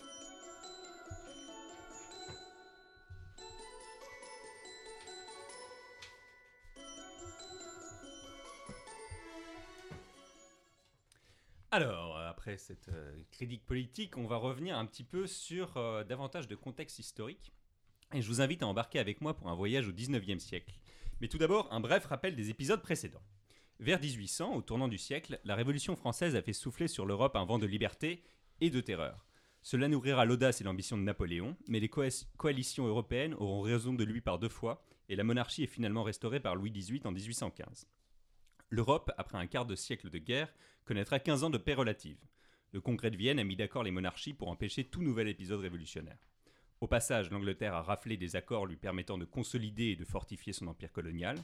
Profitant des débuts de la révolution industrielle et d'un système politique moderne, les Anglais sont la grande puissance en croissance de l'époque, comparée à la Russie qui rate le coche de l'industrialisation, l'Autriche embourbée dans une bureaucratie immobiliste et la Prusse qui n'a pas encore fédéré l'Allemagne autour d'elle. Mais ce dont tu vas, ah, euh, ce dont tu vas nous parler, c'est plutôt en Méditerranée, non? Tout à fait. En Méditerranée, l'état actuel, c'est que l'Empire ottoman, bien que toujours extrêmement puissant, a déjà amorcé son lent déclin. Les Anglais ont Gibraltar, Malte et commercent à travers l'Égypte vers l'Inde. Mais la Méditerranée est depuis plus de trois siècles le repère et le terrain de jeu des barbaresques. Ce terme fait étymologiquement référence à la côte des Berbères et par glissade sémantique aux corsaires mandatés par Alger, Tunis et Tripoli, qui écument les flots pour capturer les navires étrangers, saisir leurs biens, mais aussi capturer tous les chrétiens afin de les réduire en esclavage en attente de rançon. Pour les nations chrétiennes, il est néanmoins possible de leur verser un tribut afin de garantir l'immunité pour leurs bateaux. Même les États-Unis ont dû envoyer une flotte en 1815 pour mater le dé d'Alger, ce qui régent officiellement vassal ottoman, mais en réalité quasiment autonome. Mais la ville d'Alger, pourtant assiégée dès 1541 par Charles Quint, demeure imprenable, et la piraterie finit toujours par renaître de ses cendres. En France, Charles X a succédé à Louis XVIII à sa mort, mais sa légitimité est en grand péril. C'est alors que des généraux, sincèrement soucieux de redorer son blason, lui proposent à plusieurs reprises d'entreprendre la conquête d'Alger. Initialement rejetée, l'expédition est finalement lancée en 1830. La prise d'Alger a lieu le 5 juillet et la France a désormais un pied au Maghreb. Tiens, on va voir si vous suivez. Qui peut me dire ce qui succède à la Régence comme régime politique en 1830 Maud? Voilà, elle avait l'air Il m'a vu hocher la tête. Aucune idée. Tu sais pas? Non, personne? Serait-ce la monarchie de juillet? C'est la monarchie de juillet, en effet. Charles X ne profitera même pas. Ah, pardon. En effet, Charles X ne profitera même pas un mois de ce succès.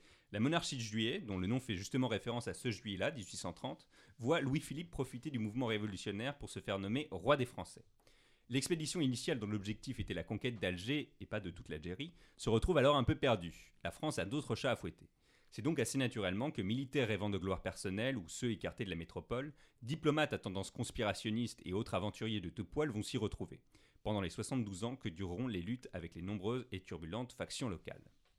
Et voilà, après cette longue introduction, je vais vous parler d'un de ces aventuriers historiques, Joseph Vantini, dit Youssouf. Il naît Giuseppe Vantini en Italie vers 1808. Son père était fonctionnaire en Toscane. Je rappelle au distrait qu'après avoir bravé les balles sous le pont d'Arcole pour la première République française face aux Autrichiens, le petit caporal a quasiment surréalisé sous son joug l'unité italienne après un retour après un retour d'Égypte et avoir été nommé consul puis empereur. De 1802 à 1814, Napoléon Ier est d'abord président, puis bien vite roi d'Italie. Mais Napoléon est déposé et les coalisés décrètent que son empire ne se résumera plus qu'à l'île d'Elbe. Venus présenter leurs hommages, les parents de Giuseppe introduiront leur jeune enfant de 7 ans à l'empereur déchu et à sa sœur Pauline. Giuseppe a donc commencé assez tôt à croiser des personnalités importantes de son temps. On verra que Napo et sa frangine ne seront pas les derniers. Ses parents souhaitent l'envoyer dans la péninsule italique pour poursuivre ses études. Malheureusement, son bateau est attaqué et soumis par des pirates barbaresques. Il est peut-être intéressant ici de faire une légère digression concernant le sort, original des enfants chrétiens capturés par les différents souverains musulmans depuis le 9e siècle, mille ans avant. hein.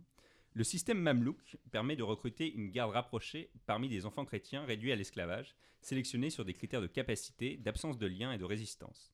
Élevés loin de leur pa- pays d'origine, les futurs mamelouks reçoivent une éducation religieuse et militaire et, à leur majorité, sont affranchis. On leur fournit alors un équipement et une solde comme des soldats réguliers. De sa campagne d'Égypte, Napoléon avait d'ailleurs ramené des troupes de mamelouks qu'il embarquera avec lui sur tous les théâtres d'opération. Rustam Raza sera son garde du corps personnel et on le voit d'ailleurs sur de nombreux tableaux aux côtés de l'empereur. Giuseppe donc tombe sous la protection du bey de Tunis. Celui-ci va le couver d'une affection sincère et lui prodiguer une formation militaire et intellectuelle solide. C'est à la cour qu'il fera connaissance avec un médecin français, Lambert, qui enverra de sa part en Europe la demande de rançon aux parents de Giuseppe. Malheureusement, cette demande restera à jamais sans réponse. Giuseppe en gardera un sentiment de trahison si profond qu'une fois devenu célèbre, il repoussera ses parents venus le retrouver. Toute sa vie, il gardera secret leur nom afin d'empêcher sa gloire de rejaillir sur eux. C'est durant ces années au sérail qu'il prend le nom arabisé de Youssouf. Il excelle aux exercices guerriers, à cheval particulièrement, mais il est loin d'être seulement du muscle. En plus de son italien natal, il apprend le turc, l'arabe et des rudiments de français. Le bey le destine même à la comptabilité, ce qui ennuie profondément le tempérament fougueux du jeune homme, qui préfère lorgner du côté du harem. La légende raconte qu'il entretient depuis l'enfance une dangereuse relation avec une des princesses captives du bey, et il se voit en secret. Mais un jour, un eunuque surprend l'une de leurs entrevues et s'élance dans les couloirs pour prévenir le bey. Youssouf le poursuit, le rattrape et de son yatagan le décapite. Il fait disparaître le corps et cache la tête dans un placard afin de la montrer en secret à sa camarade pour la tranquilliser. Il lui montre une tête pour la tranquilliser. Ouais. Cette Ah, anecdote est bien sûr d'une authenticité difficilement vérifiable, mais la, mais la décapitation sera néanmoins réellement la passion personnelle de Youssouf, comme de beaucoup d'autres d'ailleurs à l'époque. Après tout, la guillotine fonctionne encore à plein régime. Ces années de bonheur pour, lui verront malheureusement leur terme. Que ce soit car leur romance a été éventée ou à cause de jalousie politique, Youssouf perd brutalement le soutien du bey qui ordonne son exécution. Heureusement mis au courant, Youssouf décide de demander le secours du consul de France, on dirait aujourd'hui ambassadeur. En effet, Youssouf est devenu très proche de Monsieur de Lesseps, qui sert de liaison diplomatique au royaume. Il a également fraternisé avec ses jeunes fils qui ont à peu près son âge. Le seps, les seps, les seps, ça me dit quelque chose. Ah bah, quand je vous dis que Youyou traîne dans le beau monde. Le frère du consul, Barthélemy de Lesseps, fut le seul survivant de l'expédition de la Pérouse, qui se voulait la plus ambitieuse des explorations de découverte de son époque, dans la lignée des voyages de James Cook. Barthélemy fut débarqué en Russie à la moitié du périple pour apporter la première partie des découvertes au roi Louis XVI. Mais quand il arrive en 1788, le roi n'allait bientôt plus vraiment avoir la tête à ça, si vous voyez ce que je veux dire. Bref, ceci évite tout de même à Barthélemy de finir au fond du Pacifique comme le reste des navires du Chevalier de la Pérouse. Mais ce n'est pas le seul Lesseps fameux. L'un des fils du consul de France à Tunis est Ferdinand de Lesseps. Il sera en 1869 l'artisan diplomatique et financier du percement du canal de Suez et à l'origine d'un des plus gros scandales de corruption financière en 1892 autour de la compagnie du canal de Panama cette fois. Mais pour le moment, donc, il débute dans la diplomatie et aide Youssouf à s'enfuir de Tunis pour rejoindre la flotte française devant Alger. Ça fait déjà trois ans que des navires français baignent alors devant le port d'Alger, là maintenant sous blocus. Cela fait suite officiellement à l'insulte du dé d'Alger qui a fait frapper publiquement le consul de France avec un chasse-mouche. Ce casus belli ridicule, dit affaire de l'éventail, est en fait un bien faible prétexte pour ne pas régler des sommes dues par l'État français à la régence d'Alger depuis la campagne d'Égypte de Napoléon Ier. Ça fait déjà 27 ans à l'époque. Et comme Charles X a besoin de gloire, la conquête d'Alger est décidée, juste à temps pour que Youssouf puisse s'y embarquer totalement. Alger est conquise en 1830 grâce à un vieux plan d'invasion retrouvé dans les tiroirs poussiéreux du ministère, du ministère et mis au point par un brillant espion de la campagne d'Égypte de Napoléon, décidément 22 ans plus tôt. Le plan marche comme sur des roulettes. Le dé est renversé et la France en profite pour effacer sa dette. elle réalise aussi, avec trois siècles de retard, la promesse d'un soldat français de Charles Quint, qui, après la défaite en 1541, avait cloué une dague sur les portes de la ville en s'exclamant Nous reviendrons Ça fait très, euh, ça fait très Terminator, mais bon, c'était le style de 1441. Mais la politique ne suit pas. Les Trois Glorieuses envoient donc Charles X en exil et Louis-Philippe sur le trône. L'Algérie n'est donc plus la priorité pour le moment. Le corps expéditionnaire est un peu laissé à lui-même à Alger, essayant de vagues incursions sur d'autres ports, mais sans vraiment de moyens. Heureusement, ils ont Youssouf. Guerrier et cavalier habile, profitant de connaissances approfondies de la culture musulmane et ottomane, il est également indiscutablement un homme d'initiative. Il est rapidement inclus dans le premier régiment de chasseurs d'Afrique, avec le grade de capitaine. Le régiment de chasseurs d'Afrique est le corps des cavaliers indigènes que la France a mis en place, encadré par des officiers français. À l'intérieur de ce régiment, Youssouf se regroupe dans une petite bande qui prenne rapidement le nom de Spahi. Sipahi en turc peut se traduire par cavalier. Lors d'une campagne, il sauve personnellement le général Berthezen, commandant en chef de l'Algérie. Celui-ci, isolé, s'était fait rabattre par trois cavaliers. En s'interposant courageusement, Youssouf couvre sa retraite. Voilà de quoi commencer à attirer l'attention sur lui, mais il va bientôt briller encore davantage. À l'est d'Alger se trouve le port d'Annaba, que les Français appelleront Beaune. C'est une position privilégiée pour pouvoir atteindre Constantine, principale position stratégique à l'est d'Alger. Annaba a déjà été conquise par les Français deux fois. La première, ils ont dû abandonner la ville par manque de ressources et redéploiement sur Alger. De retour quelques mois après, les habitants les ont accueillis assez facilement, sans que des combats soient nécessaires. Mais la politique ottomane, cette fois, va changer tout ça. L'actuel bey de Constantine, Ahmed Bey, ne fait pas seulement la guerre contre les Français. Il doit également composer avec un ancien bey déchu, Ibrahim Bey. Celui-ci, qui ne veut rien d'autre que reprendre sa position de pouvoir, joue réguli- régulièrement sur plusieurs tableaux. Envoyé comme émissaire par le bey de Tunis auprès de la garnison française d'Annaba, et voyant le peu d'effectifs en ville, il parvient à récupérer le contrôle des effectifs turcs de la Casbah, la citadelle de la ville, et à massacrer tous les Français. À la suite de ce revirement, le gouvernement français à Alger fait envoyer un émissaire pour connaître la position de cet Ibrahim Bey face à la France. On se demande qui on pourrait bien envoyer parlementer dans une ville dirigée par un traître turc. La décision est vite prise, Youssouf est volontaire. Il a 22 ans, il est musulman et il connaît parfaitement les Turcs. Pour bien mesurer le niveau d'inconscience de ce jeune homme, il faut prendre en compte qu'il sait que la France n'a pas les moyens de prendre militairement la ville, et Ibrahim Bey est en lien avec la régence de Tunis, qui ne voit probablement pas d'un bon œil les aventures de Youssouf depuis son départ compliqué. Mais Youssouf est téméraire et il est partant. L'arrivée s'annonce, s'avère en fait plus compliquée que prévu. L'armée du bey de Constantine assiège la ville. Porte d'accès à son fief, il ne compte pas laisser son prédécesseur déchu dans cette position de force. La ville ne peut plus se ravitailler et la faim commence à se faire sentir. En arrivant par la mer, Youssouf peut assez facilement pénétrer dans l'enceinte. En montant à la Casbah, il voit les têtes des précédents Français plantées sur les murailles. Et il est conduit devant Ibrahim. Heureusement, il arrive à préserver sa tête en promettant d'apporter des vivres de la part des Français en échange de l'allégeance. Ibrahim, prudent, ne s'engage pas, mais le laisse repartir pour aller chercher les fameux vivres. Au passage, Youssouf réussit à nouer des contacts et des sympathies dans la troupe de 150 soldats turcs qui tiennent la citadelle. Il retourne à Alger, mais la politique en France bloque toujours l'envoi de moyens supplémentaires en Algérie.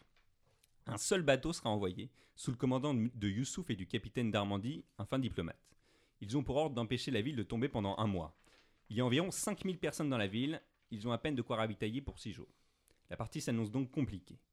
Je vous passe les détails, mais grâce à une négociation auprès des assiégeants, de bluff et de beaucoup, beaucoup de chance, Darmandie obtient une quinzaine de jours de délai avant une attaque frontale. Pendant ce temps, Youssouf monte une rébellion dans la Casbah, mettant Ibrahim dans l'embarras vis-à-vis de ses troupes et gagnant leur estime en promettant la protection face à l'armée de Constantine. Le coup fonctionne. Alors que les négociations avec l'assiégeant sont rompues, promettant une attaque imminente, les troupes d'Ibrahim se rebellent et il est contraint de fuir. Youssouf énergiquement prend le contrôle des troupes turques et court dresser le drapeau français et faire tonner le canon pour annoncer le changement de situation. Les assiégeants sont en effet surpris et viennent s'enquérir des événements. Il aurait répondu que le président responsable est en fuite et qu'Annaba est maintenant une ville sous contrôle français. Un peu déstabilisés, les Constantinois attaquent néanmoins la ville, mais impossible de prendre la Casbah, défendue par des canons. Ils décident alors de piller totalement la ville et d'emmener toute la population à Constantine de force. Ceux qui refusent sont massacrés, puis le siège est levé. On pourrait croire à ce moment les Français hors d'affaires, mais la situation ne s'est pourtant pas forcément améliorée. Ils ne sont qu'une trentaine dans une citadelle de 150 Turcs. Mais Youssouf, par un charisme assez incroyable, réussit l'exploit de les garder sous sa coupe, de déjouer les assassinats et les mutineries, à grand renfort de yatagans et d'exécutions sommaires, il est vrai, mais au bout de 15 jours, les fortes têtes sont mortes ou matées, et les survivants sont à son égard d'une parfaite obéissance. Je rappelle qu'il n'a toujours que 22 ans, alors que ce sont 150 mercenaires de métier qui ne le connaissent que depuis un mois. Quand des troupes françaises finissent par arriver en renfort, les, portes leur sont ouvertes, et la ville restera française jusqu'à la fin de la conquête. La légende de Youssouf démarre vraiment avec cette prise de Beaune. Du point de vue français, on a envoyé 30 hommes dans une ville tenue par des ennemis, assiégée par d'autres ennemis, et au bout d'un mois, la ville est française. Il est facile de monter ce genre de raccourci en tête d'épingle et d'omettre de préciser que toute la population de la ville a été tuée ou déportée. Mais l'issue est trop inattendue pour ne pas laisser prise à l'exagération. L'aura qu'acquiert alors Youssouf ne fera que se renforcer au fil du temps. Il prend rapidement la tête des spahis et organisera ce corps de cavalerie légère, particulièrement efficace dans l'arrière-pays algérien, vaste et prompt, à, et prompt à se soulever. Ils couvrent de vastes distances et peuvent renforcer rapidement une colonne de troupes. L'adversaire principal des Français est également un maître dans la razzia, l'émir Abdelkader. Celui-ci est un fervent religieux musulman. Il est important de noter qu'il n'y a pas alors d'identité algérienne, mais de nombreuses tribus éparses. Le refus de se voir dicter la loi par des chrétiens fera de la résistance une guerre sainte pour ses combattants. Durant 15 ans, il parcourra les tribus pour les soulever contre les Français ou punir celles qui auront choisi le camp adverse. Les autorités militaires françaises, quant à elles, tenteront toujours de préserver la coexistence des différentes religions dans les territoires sous leur contrôle, n'hésitant pas pour cela à user de subversion. Elles enverront même un espion, Léon Roche, influencer des responsables hostiles à Abdelkader pour faire proclamer une fatwa à Kérouan permettant aux musulmans d'accepter la soumission aux infidèles, si ceux-ci respectent le libre exercice de leur religion tout de même. Il ira même jusqu'à la Mecque, la faire approuver par les oulémas, devenant ainsi le troisième Européen seulement admis autour de la Kaaba. Mais pour en revenir à Abdelkader, il a le même âge que Youssouf, est également un maître cavalier. Les deux hommes se croiseront de nombreuses fois sur le champ de bataille, Youssouf manquant personnellement par trois fois d'arrêter l'émir. Au plus fort de la campagne, le propre fils de Louis-Philippe, le duc d'Aumale, militaire de carrière, se joint à la traque d'Abdelkader. Un peu par hasard, sa troupe, dont font partie les, les spahis de Youssouf, tombe sur la Smala d'Abdelkader. La Smala, c'est la ville nomade qui sert de capitale. Elle devait contenir approximativement 20 000 personnes, dont 5 000 combattants.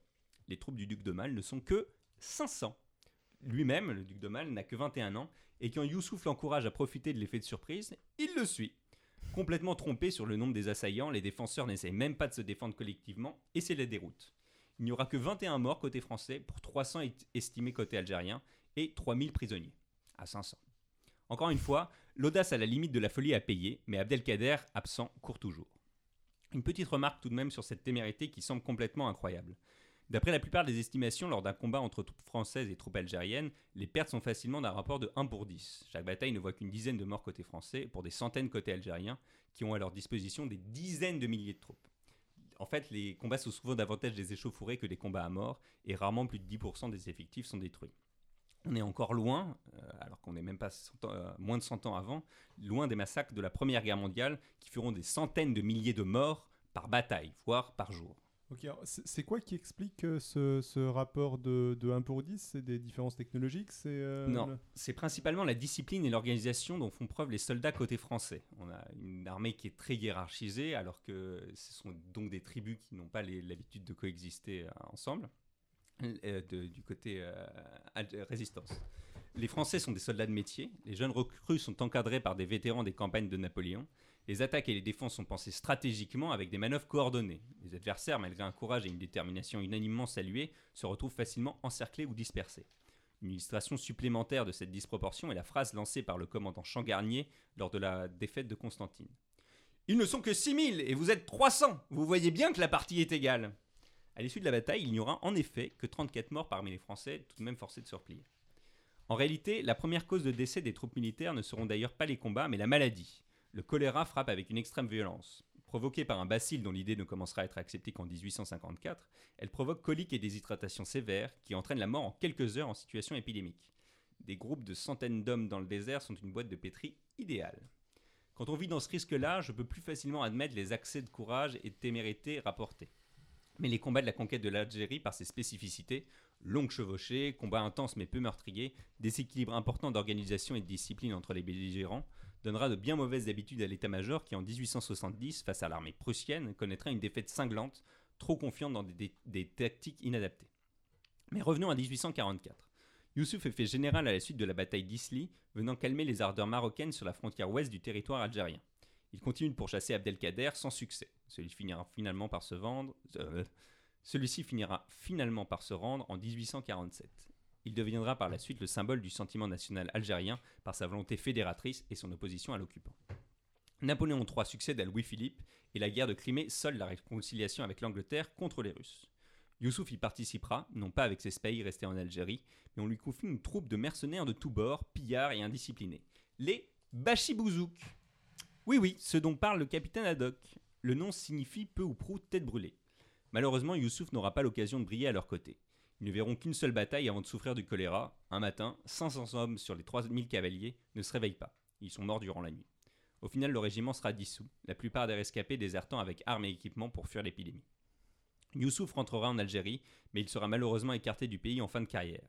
Mac Mahon, futur président alors gouverneur d'Algérie, ne veut pas d'un commandant aussi proche des indigènes sur le territoire. Il sera envoyé à Montpellier où il dépérira rapidement. Il meurt en 1866 à 58 ans, loin des combats et de sa terre d'adoption. Il n'y retournera que pour s'y faire porter en terre à Alger. Personnage excentrique, il aura connu toute l'histoire de la conquête, de ses prémices à son aboutissement. Au-delà du récit anecdotique de sa vie, il aura créé l'ESPAI, qui perpétue cette lointaine filiation dans l'armée algérienne, mais aussi dans l'armée française. Guerrier violent et peu avoir de vie humaine, j'ai du mal à imaginer qu'il ait pu réellement exister, tant sa vie est une succession d'excès. En évoquant sa mémoire, j'ai voulu montrer une époque au riche foisonnement culturel. Ce conflit marquera d'ailleurs Monet, Renoir, qui, comme beaucoup d'autres, ont fait partie des engagés de certaines de ces batailles. J'ai parcouru de nombreuses sources que vous pourrez consulter, ainsi que le texte de cette chronique sur le site d'Âge Critique. Il est important de noter que si la documentation française est très riche et fortement documentée, il n'y a quasiment aucun témoignage d'époque retranscrivant la lutte menée du point de vue du camp opposé. Je me suis donc efforcé de tempérer les exagérations flagrantes, le personnage en ayant déjà fait l'objet de son vivant, mais je vous invite tout de même à faire preuve d'esprit critique et à considérer cette chronique davantage comme une esquisse au contour flou que comme un portrait photographique. J'espère que vous aurez trouvé cet exposé enrichissant et qu'il vous aura poussé à déboussiérer vos souvenirs historiques concernant le 19e siècle. Voilà. Alors, est-ce que mes camarades autour de cette table, ou bien vous euh, sur les réseaux sociaux, avez-vous des questions? Est-ce que tu peux nous parler un tout petit peu de l'homme Youssouf? Est-ce qu'il s'est marié, par exemple, dans le, le- le longtemps où il a quitté le... Ah, en fait, euh, à un moment, il, il est en permission à Paris et il rencontre la sœur de son attaché de camp, euh, dont, avec lequel il se marie rapidement, mais pour cela, il est obligé de se convertir euh, au catholicisme parce qu'il est musulman. Mhm. Donc, par hasard, il se souvient alors, par magie, que oh, mais oui, j'ai été baptisé quand j'étais enfant, et du coup, ils font un baptême rapidement, ils se marient. Mais en fait, il va passer son temps en campagne. Finalement, il passera très peu de temps avec elle, ils n'auront jamais d'enfants. Euh, il y a eu d'ailleurs euh, suspicion par les journalistes euh, de, pratiques qui, à l'époque, étaient réprouvées, qu'il n'honorait pas sa femme, que lui-même n'était peut-être pas attiré complètement par le sexe opposé. Ce Euh, qui était illégal à l'époque. ce qui était illégal à l'époque et ce qui se réglait par des duels. Donc euh, Youssouf a provoqué en duel, blessé sans tuer euh, le journaliste qui s'est excusé et ça s'est arrêté là. Mais voilà pour la vie euh, affective de quelqu'un qui, à mon avis, était euh, plus proche du psychopathe que euh, de l'être humain euh, parfaitement euh, équilibré. Euh, Y a-t-il d'autres questions? Non? Non, c'est- ça témoigne aussi de, euh, de euh, disons, d'une époque où les, les- en- enfin, le, ce que tu dis sur le fait que les sources sont one-sided. Oui, euh, ah il y a clairement une se- construction, ouais, euh, se, se- se sent pas mal en fait. euh, Enfin, moi, ça m'intéresserait pas mal d'a- d'avoir justement des sources de l'autre côté, Malheureusement, même si, même si elles, elles n'existent pas. Euh, Voilà, il y, y a une réappropriation bien sûr de cet épisode lors de la- l'indépendance de l'Algérie, mais qui repose pas sur des, des sources euh, qui sont euh, jugées fiables de nos jours. C'est assez difficile. Après là, j'ai dressé un portrait très, très rapide. Euh, Il y a eu quand même des difficultés pour l'armée française, mais aller faire l'expédition d'Alger, c'était vraiment le but de faire la, de, enfin, de devenir glorieux. de, enfin, il y avait vraiment cette sorte d'émulsion que le- l'esprit français euh, pouvait s'exprimer, l'esprit guerrier français euh, conquérant pouvait s'exprimer, notamment sur ce territoire. Donc ça a participé aussi des, des différentes actions, des prises de risques et de la manière dont ensuite ça s'est transcrit dans l'histoire. Ouais, ouais.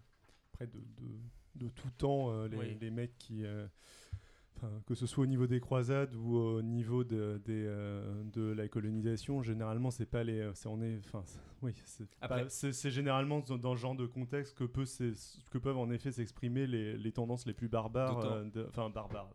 euh, le- les plus violentes. de- de- d'une enfin, d'une société, société. en l'occurrence euh, française euh, le- D'autant que c'est l'époque de l'industri- de l'industrialisation, les journaux commencent à être euh, imprimés et lus par un grand nombre de personnes, le romantisme euh, apparaît, donc ça participe aussi d'une certaine élévation. Donc culturellement aussi, c'était important de Mm. valoriser les soldats euh, comme ça. La France, en plus, qui a été soumise à la fin de l'Empire, a, besoin justement de retrouver un petit peu euh, confiance en elle. Et l'Algérie, euh, organisée par Louis-Philippe, participe justement de ça.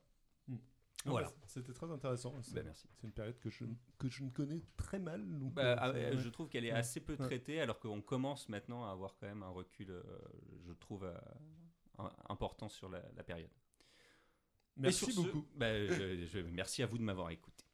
Et sur ce, je laisse donc la main à toi, David, et pour ton débat sur des personnages historiques dans la fiction, justement, on est raccord.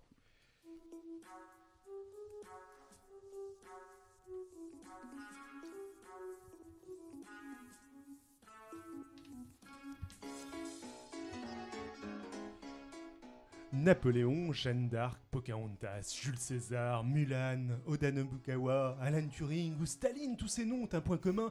Ils font référence à des personnages historiques qui sont aussi devenus des personnages de fiction. Bien sûr, ce lien incestueux parfois entre histoire et fiction n'est pas caractéristique de l'époque moderne, il est même constitutif de ce domaine de la connaissance, puisque dès l'Antiquité, les tout premiers textes historiques mélangeaient déjà allègrement faits avérés, mythes, spéculations et propagande politique. Et si l'histoire s'est peu à peu détachée de la mythologie au cours de l'Antiquité, ce n'est d'ailleurs qu'au tout début du XVIIe siècle que des intellectuels vont commencer à débattre sur les frontières problématiques qui, qui distinguent histoire et fiction. Biberonné à Astérix, abreuvé de biopics et ayant vaincu bon nombre de zombies nazis dans diverses productions vidéoludiques, nous avons tous expérimenté diverses rencontres entre histoire et fiction. Or, la fiction tord souvent les vérités historiques, que ce soit par méconnaissance du sujet, pour remplir des moments inconnus de l'histoire, ou encore car, comme le disait un ancien président, la grandeur a besoin de mystère, on admire mal ce que l'on connaît bien. Alors pour nos auditeurs, c'était une parodie de, euh, du général de Gaulle qui ressemblait davantage à... Pidou. Voilà. Une, bon imitation très réussie, je dirais. Euh, en- Je, en- je pense que tu, fais- tu réécris la vérité historique, mais bon. En, en toute modestie, bien sûr.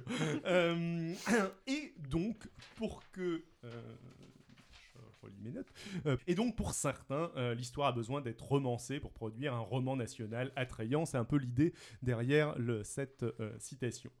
Et que ce soit dans les fictions historiques comme Pirates des Caraïbes, dans des fantaisies historiques comme Camelot, des uchronies, c'est-à-dire des fictions reposant sur la modification d'un événement du passé, comme euh, Le Maître du Haut Château, des romans historiques comme Les Trois Mousquetaires, euh, on retrouve ce, ce mélange dans différentes formes euh, de, euh, fiction. Et on le retrouve aussi dans des euh, fictions, dans des œuvres qui n'ont pas par nature objet de créer un mélange entre euh, fiction et, euh, et personnages historiques, des trucs qu'on pourrait euh, s'attendre comme étant purement fictifs, comme euh, par exemple certains romans de SF, comme euh, Le Monde du Fleuve, où on peut croiser Hermann Göring ou Francis Burton, ou euh, à l'inverse, dans beaucoup de biopics euh, qu'on pourrait s'attendre comme étant purement euh, des productions euh, purement historiques, où on va combler euh, des euh, passages de l'histoire qui ne sont pas connus, ou euh, où on va modifier un peu l'histoire pour que ça passe mieux à la télé. Euh, ou euh, au cinéma. je, je ne suis pas parfaitement neutre à certains moments. Euh, mais pour analyser quelques-uns de ces moments où histoire et fiction se rejoignent, je vous propose donc de revenir sur une ou deux œuvres de fiction où le traitement des personnages historiques vous a marqué, que ce soit car c'était amusant, intéressant, choquant, intelligent ou complètement faux, euh, et de nous expliquer pourquoi. Adrien, j'ai cru qu'il y avait un biopic justement qui t'avait particulièrement énervé. Moi, je pense à justement un film que j'ai vu il y a quelques années qui m'a mis extrêmement mal à l'aise, qui est The Imitation Game, qui est un biopic qui est censé raconter la vie d'Alan Turing. Et en fait, quand on regarde de loin, effectivement, il y a beaucoup d'éléments de la vie de Turing qui ont été intégrés dans ce film, mais un peu comme un tableau impressionniste, quand tu regardes de plus près, ça devient une bouillie infâme. Ils ont massacré le personnage titre, ils en ont fait une sorte de parodie hollywoodienne d'autisme savant parce que Alan Turing, qui était un grand mathématicien qui a cassé des codes nazis pendant la Seconde Guerre mondiale, globalement, pour les auteurs du film, un génie des maths, ça ne peut être que ça. Quelqu'un qui ne parle pas, qui est... euh, c'est, euh, si j'étais en plus de mauvaise langue, je dirais que c'est aussi le seul rôle que Benedict Cumberbatch, le rôle, l'acteur principal, sait jouer, vu que ça lui revient quand même très souvent. Mais il y a, alors que Alan Turing était quelqu'un effectivement d'excentrique, potentiellement, on, pouvait, on peut lui trouver des diagnostics de neuroatypie maintenant, mais avec des symptômes qui ne sont pas du tout le l'autisme hollywoodien assez méprisant qu'ils lui ont accordé. Il y a euh, énormément... Certains des éléments sont vrais, euh, mais seul, réarrangés à la sauce hollywoodienne pour faire un scénario de euh, le génie incompris opposé par tous. Il y a le personnage du euh, commandant de la base qui était un personnage réel, qui a été massacré au point pour, pour être réduit au rôle du... euh, le, le- le principal dans un film de euh, lycéen qui est là juste pour empêcher les héros de s'amuser, littéralement.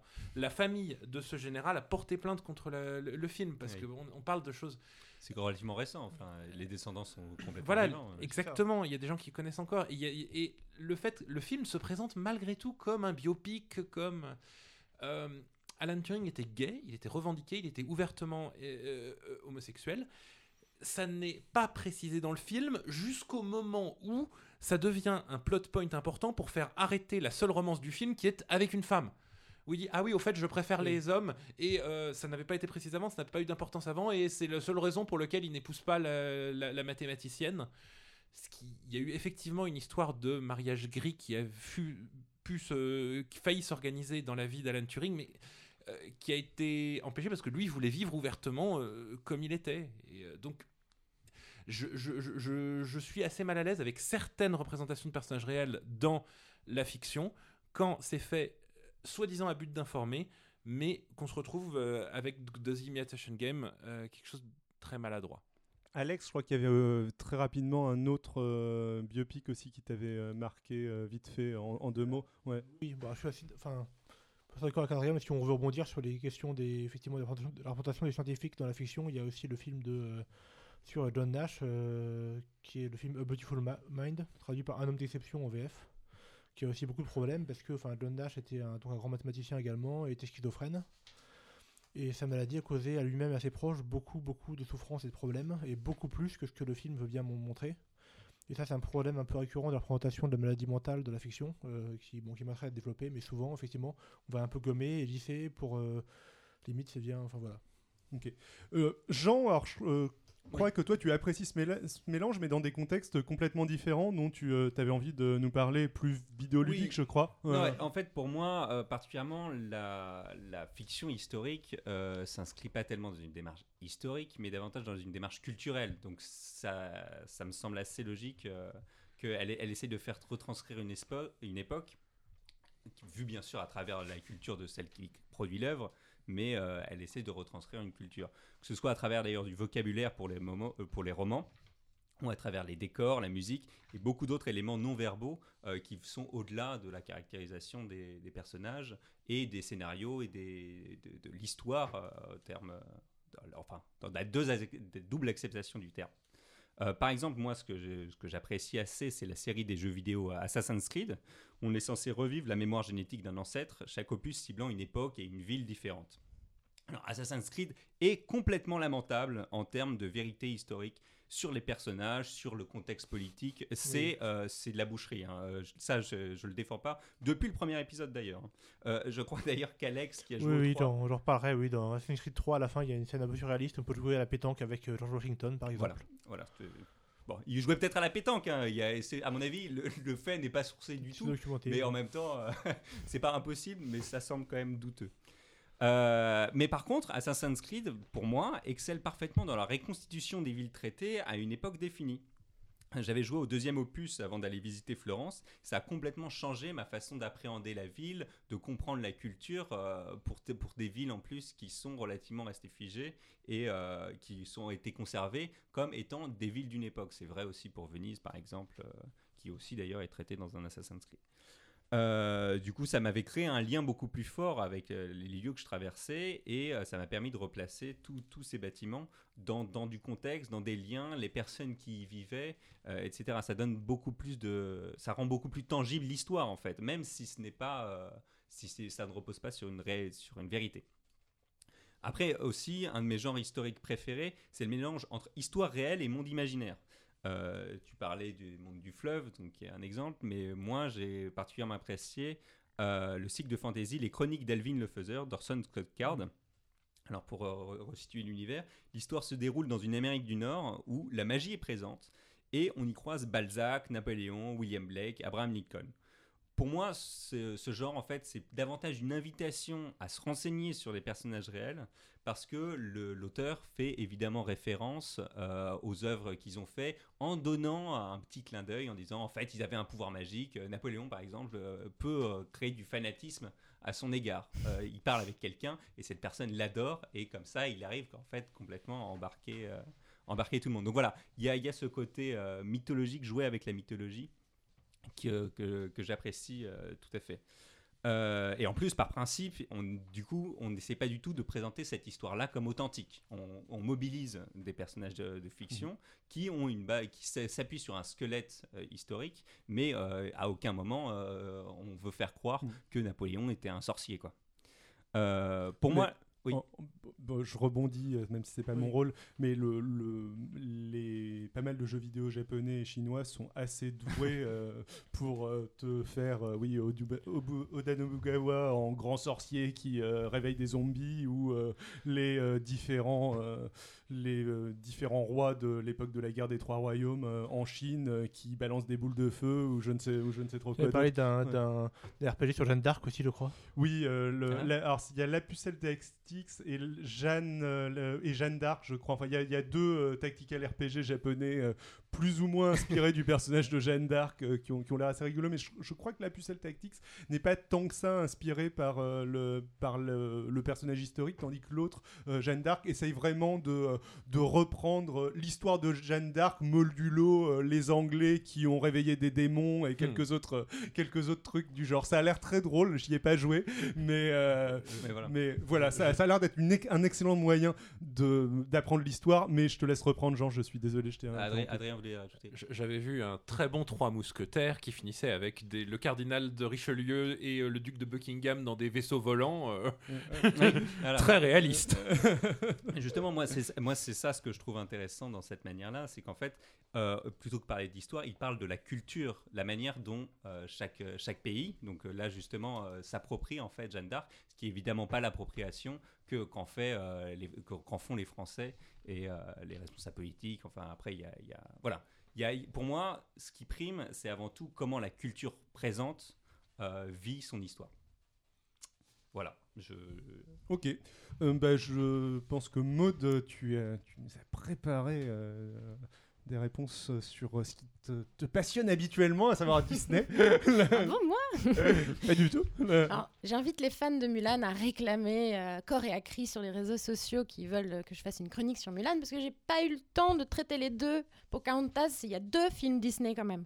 Donc il y a quand même beaucoup de choses à dire. Je vais essayer d'être rapide. Je vais essayer. Alors, Oh, euh, t'as pas beaucoup parlé jusque-là. euh, Oui, on euh, prend le- prendre la place. Allez, hop. on a prendre déjà la fait place. deux heures la, la dernière fois. On va pas refaire un épisode euh, à fleuve. Alors, Pocahontas, donc deux films Disney. Le premier sorti en 1995, soit 400 ans après la naissance de la vraie Pocahontas, bien joué Disney. Et le deuxième euh, en 1998.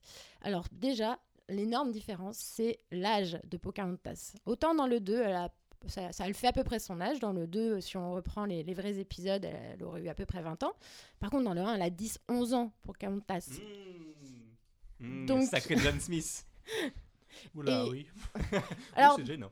du coup, Ah, pour du coup, John, Smith, aussi non, John Smith, à l'époque, lui, il avait 27 ans. Ah voilà. Euh, on se doute bien que. Mais, donc, pour la mémoire de John Smith, a priori, il n'y a pas eu de relation amoureuse entre les deux. Ah. D'ailleurs, elle n'avait pas non plus le physique de Naomi Campbell, a priori. Parce que le, vrai, le, le- le personnage a été inspiré Ah, de, c'est- les- de les dessins Naomi. ont été Je, vois vos têtes, euh, pourquoi elle parle de Naomi Je me disais, mais Pocahontas, c'était un dessin animé, je me suis gouré. Puis- C'est peut-être, ça doit être un film du coup. Euh, donc non, pas de, a priori, pas de relation amoureuse. euh, euh, c'est plutôt une relation filiale qu'il y avait entre les deux. Euh, mais pour le coup, c'est pas vraiment la faute de Disney. Dès 1803, il y avait des représentations avec une fausse histoire d'amour entre, entre Pocahontas et John Smith. Voilà, voilà. Sinon, autre aberration n'était pas promise à, à Kokum, donc le, le personnage Hmm. Disney. Alors, il y a peut-être un Kokum qui a existé, c'est pas sûr, mais dans ce cas, elle aurait été mariée avec lui plutôt à 15 ans, c'est déjà jeune, mais c'est pas à 10, 11 ans. Euh, elle aurait eu une fille avec, avec lui et euh, il euh, aurait été tué par les Anglais au moment où elle, elle aurait été capturée. Je vous en parle un petit peu après. Euh, en tout cas, il n'a pas essayé de tuer. euh, de... Pardon. Qui Kokum Kokum Oui. En tout cas, John Smith n'a. Kokuam. Ah, c'est comme ça qu'on dit? Kokuum. Je Oh. viens du film, quoi. Oh, pardon, je me sens mal. Donc John Smith n'a pas essayé de tuer ce Kokum, et ce n'est pas la raison pour laquelle euh, les... les... Oh mais je vais pas y arriver. Vous voulez me dire que la grand-mère feuillage n'existait pas non plus Mais oh, me spoil pas, j'allais y venir. Euh, donc, ce n'est pas la raison pour laquelle euh, John Smith devait être exécuté. Donc, euh, tout, Ah. tout, tout aussi. Ah bah du coup, suspense. du coup, Pourquoi suspense. Oh bah comme ça. Comme ça pour rigoler Par contre, du coup, euh, a priori, euh, même si c'est une anecdote historique pas vraiment vérifiable, mais euh, Pocahontas a bien essayé de sauver la vie de, de John Smith. Ah. C'est encore plus fort quand on sait qu'il n'y avait pas de relation amoureuse. Elle ne le sauvait pas parce qu'elle était amoureuse de lui, et aussi parce qu'elle avait 10-11 ans quand même. C'est une bonne petite rebelle. Mhm. Euh, et euh, elle lui a peut-être même sauvé la vie deux fois. C'est-à-dire que quand elle avait 12 ans, elle est allée prévenir les Anglais qu'il y avait, euh, il y avait euh, Un piège Ah. qui, euh, qui, qui- qui était prévu. Et donc les Anglais n'y sont pas allés, ils ont été sauvés. Voilà, voilà. Euh, dans l'autre sens, euh, Smith n'a pas risqué sa vie pour euh, sauver le chef Powhatan. Donc ça, c'était, c'est un peu gênant parce que ça lui donne quand même le beau rôle dans, dans le film.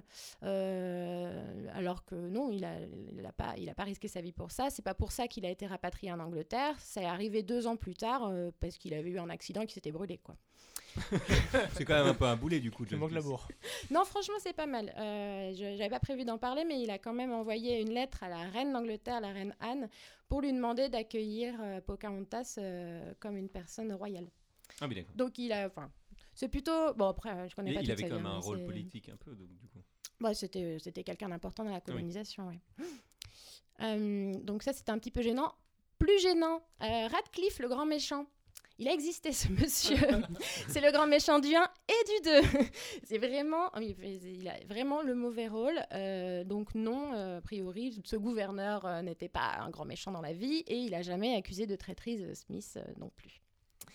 Ensuite, Le, chien n'existait pas non plus, tu vas me dire après Il y avait, oh, il y avait des chiens à l'époque. il n'y a pas de, de, de- Y a pas de de source. source historique sur le chien. Le truc ridicule qu'il gardait sous son bras Je suis déçu. Ah oui, c'est vrai qu'il a une espèce de Oui, petit oui, chiot oui, là. Mais un oui, pour, pour, euh, cari- pour euh, caractériser que c'est un méchant. Ah bah oui. Dans le plus pur style James Bond. Comme à l'époque, tout ce qui est un peu efféminé est un méchant dans Disney, il faut bien se le dire. Sinon, donc dans le 2, le début du 2 commence par une mission de paix de Pocahontas où elle part en Angleterre. Donc Pocahontas est bien partie en Angleterre vers 20 ans, mais euh, pas vraiment en tant que fille de grand chef pour une mission diplomatique. Euh, D'une part, euh, parce que c'était plutôt une mission commerciale. Le but, c'était de promouvoir la Virginie et euh, de rassurer oh, les, les sauvages ne sont pas sauvages, etc. C'était Ouais, plutôt ça, cette logique-là. Oui, mais c'était pas, pas vraiment en tant que représentante de Or, son ouais, peuple. c'était c'était de la com. Quoi. Parce qu'à ce moment-là de sa vie, elle avait donc été euh, capturée par les Anglais euh, contre rançon. Ah. Son père, son Oui. père avait payé une partie de la rançon, c'est-à-dire qu'il avait renvoyé des prisonniers anglais, mais il avait refusé de renvoyer des armes et outils. Donc elle lui en a un petit peu voulu. On la comprend. Euh, donc euh, quand euh, elle a eu la possibilité de revenir dans son peuple, elle est restée avec les Anglais en fait. Ah. Un an après ça, elle s'est mariée à un Anglais qui s'appelle John Rolfe, donc deuxième John de, la vie de Pocahontas. Donc là, elle avait euh, à peu près, euh, à peu près euh, 16 ans. Et euh, du- elle était déjà baptisée, euh, donc convertie Oui. au christianisme. Donc elle s'appelait déjà Rebecca à ce moment-là. Ah. Donc suite à son mariage, elle s'appelle Rebecca Rolfe. Donc euh, Ouais, c'est moins vendeur que Pocahontas. ça fait pas très mission diplomatique pour la paix.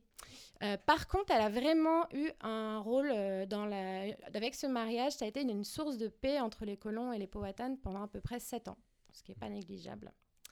Voilà. Euh, sinon, bon, euh, évidemment, elle n'est pas allée à un bal, elle n'a pas rencontré le roi Jack, celui de l'Union Jack, et la reine Anne d'Angleterre. Euh, elle n'est pas non plus à l'origine d'une déclaration de guerre du roi. Ah. Et puis ce qui manque aussi un petit peu au film, mais bon, c'est un Disney, mais c'est sa mort. Donc elle est quand même morte à 21 ans sur Ah. un bateau en Angleterre de maladie. Ouais. Euh, en laissant euh, donc euh, son mari qui était déjà veuf, veuf deux fois, ça commence bien, et un petit garçon qui s'appelait Thomas, que son père ensuite a laissé en Angleterre pour retourner en Virginie. Donc elle est décédée à 21 ans après avoir eu une des vies les plus intéressantes qu'on puisse imaginer quand même. Sinon, quelque chose d'assez assez, assez gênant, c'est que le- globalement, les Amérindiens, sur les deux films, je pense, mais ont trouvé leur représentation offensante. Voilà. Ensuite, euh, euh, Pour quel quelle raison Ah, Pardon. si vous le dites pas, je le sais pas. Oui, enfin, ils ont été vexés. Quoi. oui, ils ont été vexés. J'ai pas. de- Probablement pour les multiples raisons qu'on vient de citer. Ouais, ouais, ouais, Je Oui, oui. pense. Oui, mais il doit y avoir, euh, voilà, il doit y avoir quelque chose en particulier en plus de tout ça pour que ce soit offensant. Mais bon. Euh, sinon, non, ce n'était pas une militante écologiste, antispéciste et antiraciste. Ah bah, culture. Mais ça, je trouve ça assez cool. Donc, je le reproche pas trop à Disney, mais je le reproche par contre le doublage français criminel de Disney France. Et doublage et toi euh, sur Disney, c'est Ah oui, non, c'est- c'est- c'est c'est- c'est qui tout double, quoi. Euh, donc, dans la, la chanson phare euh, de, de, de, de Pocahontas, L'air du vent, donc ils ont réussi quand même à transformer une chanson un peu revendicatrice en une gentillette chanson sur nos amis les animaux. Euh, euh, donc, par exemple, ils ont traduit ce que moi je traduirais plutôt par euh, Viens te rouler dans toutes les richesses naturelles qui t'entourent et pour une fois, ne te demande pas combien tu peux les vendre. Donc, euh, c'est. hein Ouais. ils ont traduit ça par La Terre nous offre ses trésors, ses mystères, le bonheur ici-bas n'a pas de prix. Ah oui. Donc ils ont ça- cassé complètement, enfin, entre autres euh, aberrations euh, dans la traduction. Euh, mais sinon, oui, effectivement, il n'y a pas de magie euh, dans, dans la vraie vie de Pocahontas. Euh, tout le monde ne parlait pas anglais magiquement euh, Ah en oui, vrai. rencontrant les Anglais. les seuls pleureurs ne donnaient pas de conseils. euh. Elle, elle jouait un rôle de traductrice, non, justement, il me semble, euh, le Pocahontas. Mais elle a appris comment l'anglais avant qu'il soit là? Auprès d'eux, justement. mais pas, mais pas Ah, magiquement. La, la vraie Pocahontas ou la Oui, la Pocahontas du La film? vraie. Ah oui, d'accord. Ah, dans le film, c'est du... Hop, on parle anglais. Hop, paf. C'est plus pratique. ce qui expliquait pourquoi une enfant de 11 ans se trouve euh, à, à interagir euh, Avec, entre euh, deux euh, communautés euh, très différentes. Quoi. Enfin, le- entre... Elle parlait anglais. Mais bon, ça, je, du coup, je, je ne trouve ça pas trop grave, moi, que, euh, que, que Disney euh, euh, enjolisse un petit peu les choses dans des, dans des dessins animés avec de la magie, parce que du coup, on n'est pas vraiment du tout dans le contexte du biopic, on dissocie vraiment bien euh, euh, fiction et, et histoire. Et ça pose la question de vaut-il mieux être connu pour ce qu'on n'a pas fait ou inconnu pour ce qu'on a fait? Moi, je trouve ça très bien que Mulan euh, ou Pocahontas et plein d'autres personnages historiques euh, soient connus grâce et mondialement connus, euh. soient parmi les personnages historiques les, les plus connus euh, de, de notre temps. Euh, D'autant plus pour, euh, ces, euh, pour ces deux personnages que ce sont des femmes et des femmes de couleur qui sont sous-représentées dans l'histoire, euh, on va dire, mainstream. Euh, et aujourd'hui, euh, donc c'est un des personnages les- historiques les plus connus au monde.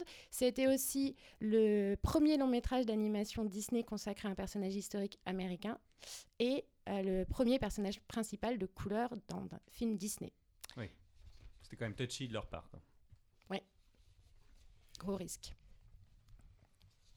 En effet. Et bah, du coup, Alex, euh, je pense que tu vas terminer euh, ce, ce- ce tour de table. Oui, d'accord. Euh, bon, euh, moi, ce que je peux raconter sur le sujet, euh, enfin, en ce qui me concerne, l'histoire, c'est une, déjà c'est une, bon, c'est une discipline qui relève d'une démarche qui est scientifique, qui permet de définir des méthodes d'approche, d'exploitation des sources historiques, et donc de construire des, de- des connaissances à partir de ça. Euh, à ce niveau-là, effectivement, je, enfin, je suis assez, euh, je suis assez attaché justement à la distinction entre qu'est-ce qui relève de la fiction et de la, et de la démarche, et de cette démarche historique. Je veux dire, la fiction historique, ce n'est pas, partie de la démarche historique non plus. Mhm. Pour moi, c'est un peu l'histoire, ce que la science-fiction est à la science, par exemple. Euh, et le, le- je veux dire, après, euh, donc c'est plus une mise en scène des connaissances historiques qui peut être plus ou moins euh, proche des connaissances en question, tout comme la SF, c'est une mise en scène des connaissances scientifiques euh, plus ou moins proche également. Bon, c'est pas c'est pas forcément pour ça que je dirais que c'est totalement dénué de contenu factuel aussi, je veux dire, enfin je, je doute pas qu'on puisse apprendre des choses dans des fictions historiques, euh, tout comme d'ailleurs si on lit certains bouquins de SF, de hard science, euh, par exemple les bouquins d'Alastair Reynolds qui était un astronome pour l'agence spatiale européenne avant de devenir écrivain à plein temps. Bah là oui, effectivement, on apprend quelque chose sur l'astronomie, le voyage spatial, etc., qui sont pas euh, dénués de, de- choses dans les faits. C'est un peu pareil pour certains trucs historiques, mais, mais je veux dire même, euh, quelque chose qui va me déranger quand on est un petit peu entre les deux, euh, c'est qu'il y a des choses qu'on peut faire, qu'on fait de l'histoire, qu'on peut pas faire, qu'on fait de la fiction historique. Par exemple, si vous lisez un livre d'histoire, vous des recherches en histoire, on va avoir, euh, bah, vous allez avoir, oui d'accord, il y a d'abord on va expliquer qu'est-ce qu'on essaie de faire, quelles sources on va employer, et comment, quelle approche on fait. Mhm. Et ensuite, on va également avoir, oui bah d'accord, ça, ça semble établi pour telle telle raison. Euh, telle autre chose, bah ça on sait pas trop, parce qu'il y a plusieurs sources conflictuelles par exemple. Mhm. Et puis telle autre chose, ça on sait pas du tout. Oui, il y a des Donc, niveaux de crédibilité C'est ça, voilà. peut pas, et on peut, peut pas les mettre en faire fiction. ça. ouais. Et quand on fait une fiction, on peut pas transcrire ça. On fait un produit fini. Il y a des choses qui sont établies, il y a des choses où on a pris des libertés avec explicitement, et puis des trucs, on sait pas ce que c'est, bah on meuble. Et je veux dire, la Ouais. personne qui va lire ou être en contact de ça, il sait pas qu'est-ce qui est de l'invention et qu'est-ce qui est ça. Et ça, c'est un mélange qui me, qui me dérange un peu souvent. Et euh, bon, et, et quand je prends les choses pour la fiction, ça me dérange pas. Enfin, par exemple, les, euh, quand Adrien parlait de, de, enfin, de Imitation Game, moi, Imitation Game, je l'ai vu comme un film de fiction pure, parce que je connaissais peut-être déjà trop la vie d'Alan Turing pour, euh, pour le voir autrement. Et là-dessus, bon, il m'a pas marqué comme film, mais il m'a pas choqué, parce que j'ai vraiment vu ça comme une fiction inventée autour de, Mais- du personnage d'Alan Turing culturel. Ouais. Ceci dit, c'est pas exactement le principe des biopics. hein. Les biopics sont pas vendus comme, Comme, euh, comme, des- euh, de comme la des- fiction. comme de la fiction. te, te présenter la vraie vie réelle de gens qui l'ont vraiment vécu. Un, un Enfin, peu a- romancé quand même, mais, euh, mais euh, oui, Mais- c'est pas présenté comme de la fiction, ouais, clairement. Adrien? Adrien. Donc, la com qu'il y a eu autour du film a été Oui. très clairement Ça, euh, de La vie d'Alan euh, Turing, Voilà, la vie d'Alan bon, Turing, ok. apprendre sur ce personnage.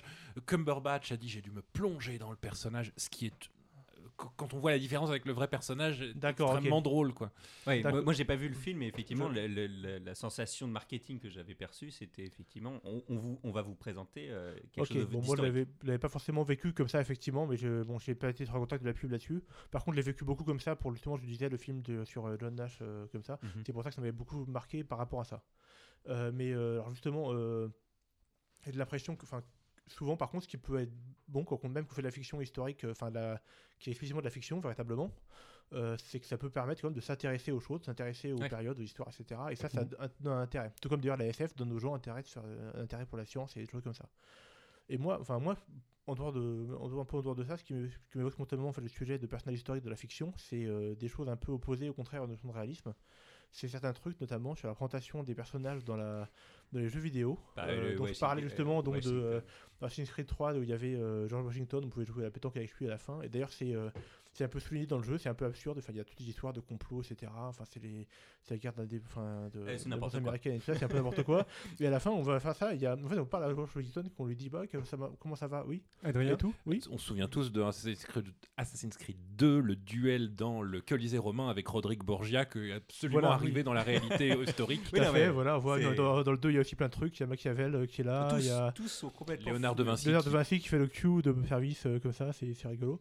Euh, moi, enfin oui, il y a, donc il y a ça et, euh, et donc je veux dire, c'est clairement c'est pas ce qui s'est passé et c'est vraiment on joue avec les personnages historiques. Et là, il y a George Washington qui nous fait mais euh, oh mais vous voulez pas plutôt jouer à la pétanque que parler de politique ou je sais pas quoi, un truc comme ça et tout. Et d'ailleurs c'est plus ou moins mis en abîme dans le jeu où euh, le personnage dit mais quand même attendez euh, avec tout ce qui s'est passé vous pouvez pas faire ça. Et puis enfin c'est un petit peu enfin c'est vraiment il joue explicitement avec ce genre de concept là. Il y a d'autres choses comme ça, notamment il y a dans dans les jeux, euh, les vieux jeux de stratégie Red Alert, euh, je sais pas si vous connaissez ça, ça Oui. maintenant, dater un petit peu. Euh, donc c'est des stratégies temps réel comme ça, qui sont notamment connues pour leur, euh, leurs scènes cinématiques en vidéo, qui sont des vraies vidéos jouées par des vrais acteurs. Oui, le, le- Red Avec- Alert c'est- il se base sur une uchronie que C'est ça. Einstein a voyagé dans le temps pour se débarrasser d'Hitler. Du coup, la deuxième guerre mondiale n'a pas eu lieu entre euh, l'Allemagne et les Alliés, mais entre la Russie et les Alliés. C'est ça. Et du coup, on voit des scènes cinématiques extrêmement kitsch, avec notamment des représentations de euh, d'Einstein, un peu d'Hitler, de Staline notamment. Enfin, si, euh, Oui, je, je je pense crois que tu m'as Ah. envoyé un MP. tout à fait, je oh, peux oui. montrer ce qu'est-ce que on a Staline dans, dans, dans les scènes cinématiques de Red Alert. Nous avons fait ce que personne n'avait osé faire. L'Union soviétique s'étend maintenant sur tout un continent. Nous avons enfin libéré l'Europe tout entière. Et cela mérite d'être fêté.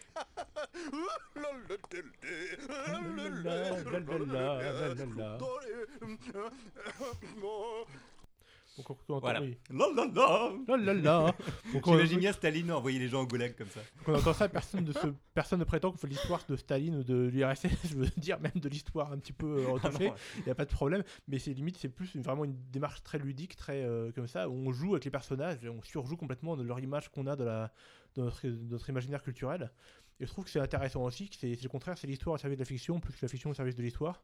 Mais c'est euh, finalement, c'est c'est plutôt amusant. Et c'est un peu ça aussi quand tu. euh, Enfin, il y a, y a d'autres cas, on peut faire de façon très, très, euh, très explicite, enfin très extrême comme ça.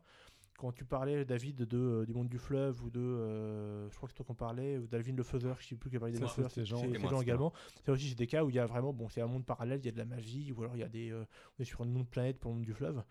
C'est- c'est- on n'est on n'est pas de la fiction historique. euh, Enfin, on n'est pas, je veux dire, on n'est pas dans le. on n'est pas dans un contexte on historique. pas un ouais. Le monde du fleuve, en un mot, c'est Oui. euh, il y a tout un tas de gens qui sont re- ressuscités autour d'un d'un fleuve, euh, des anciens habitants de la Terre, et euh, bah, tu retrouves le héros et un certain nombre de gens random et aussi un certain nombre de personnages historiques Mais de ils sont pas, ils sont époques. pas eux-mêmes présentés comme dans leur historicité, en C'est train ça, de voilà. faire Oui, évoluer leur Exactement. C'est une version de. enfin, voilà. Et bon, là, je veux dire, il n'y a aucune ambiguïté. On, enfin, on sait qu'est-ce qui. Enfin, on, euh, on sait que certaines choses sont complètement hors sujet et qu'il y a certaines aspirations de faits réels qu'on peut pousser si on veut. Euh, pour moi, ça, c'est c'est quelque chose que, euh, qui me plaît plus généralement que des choses où on ne sait pas trop à quoi fier. Je me, ouais, je, je me permets de, de Oui. rajouter un mini-mot en disant que euh, oui, je, je suis tout à fait d'accord avec euh, le- la conclusion d'Alex. Euh, je suis aussi d'accord avec euh, ce qu'a dit un peu Maud, que souvent euh, le, parler d'un personnage, même dans une fiction, c'est malgré tout un C'est donner de moyen de- de donner de la visibilité.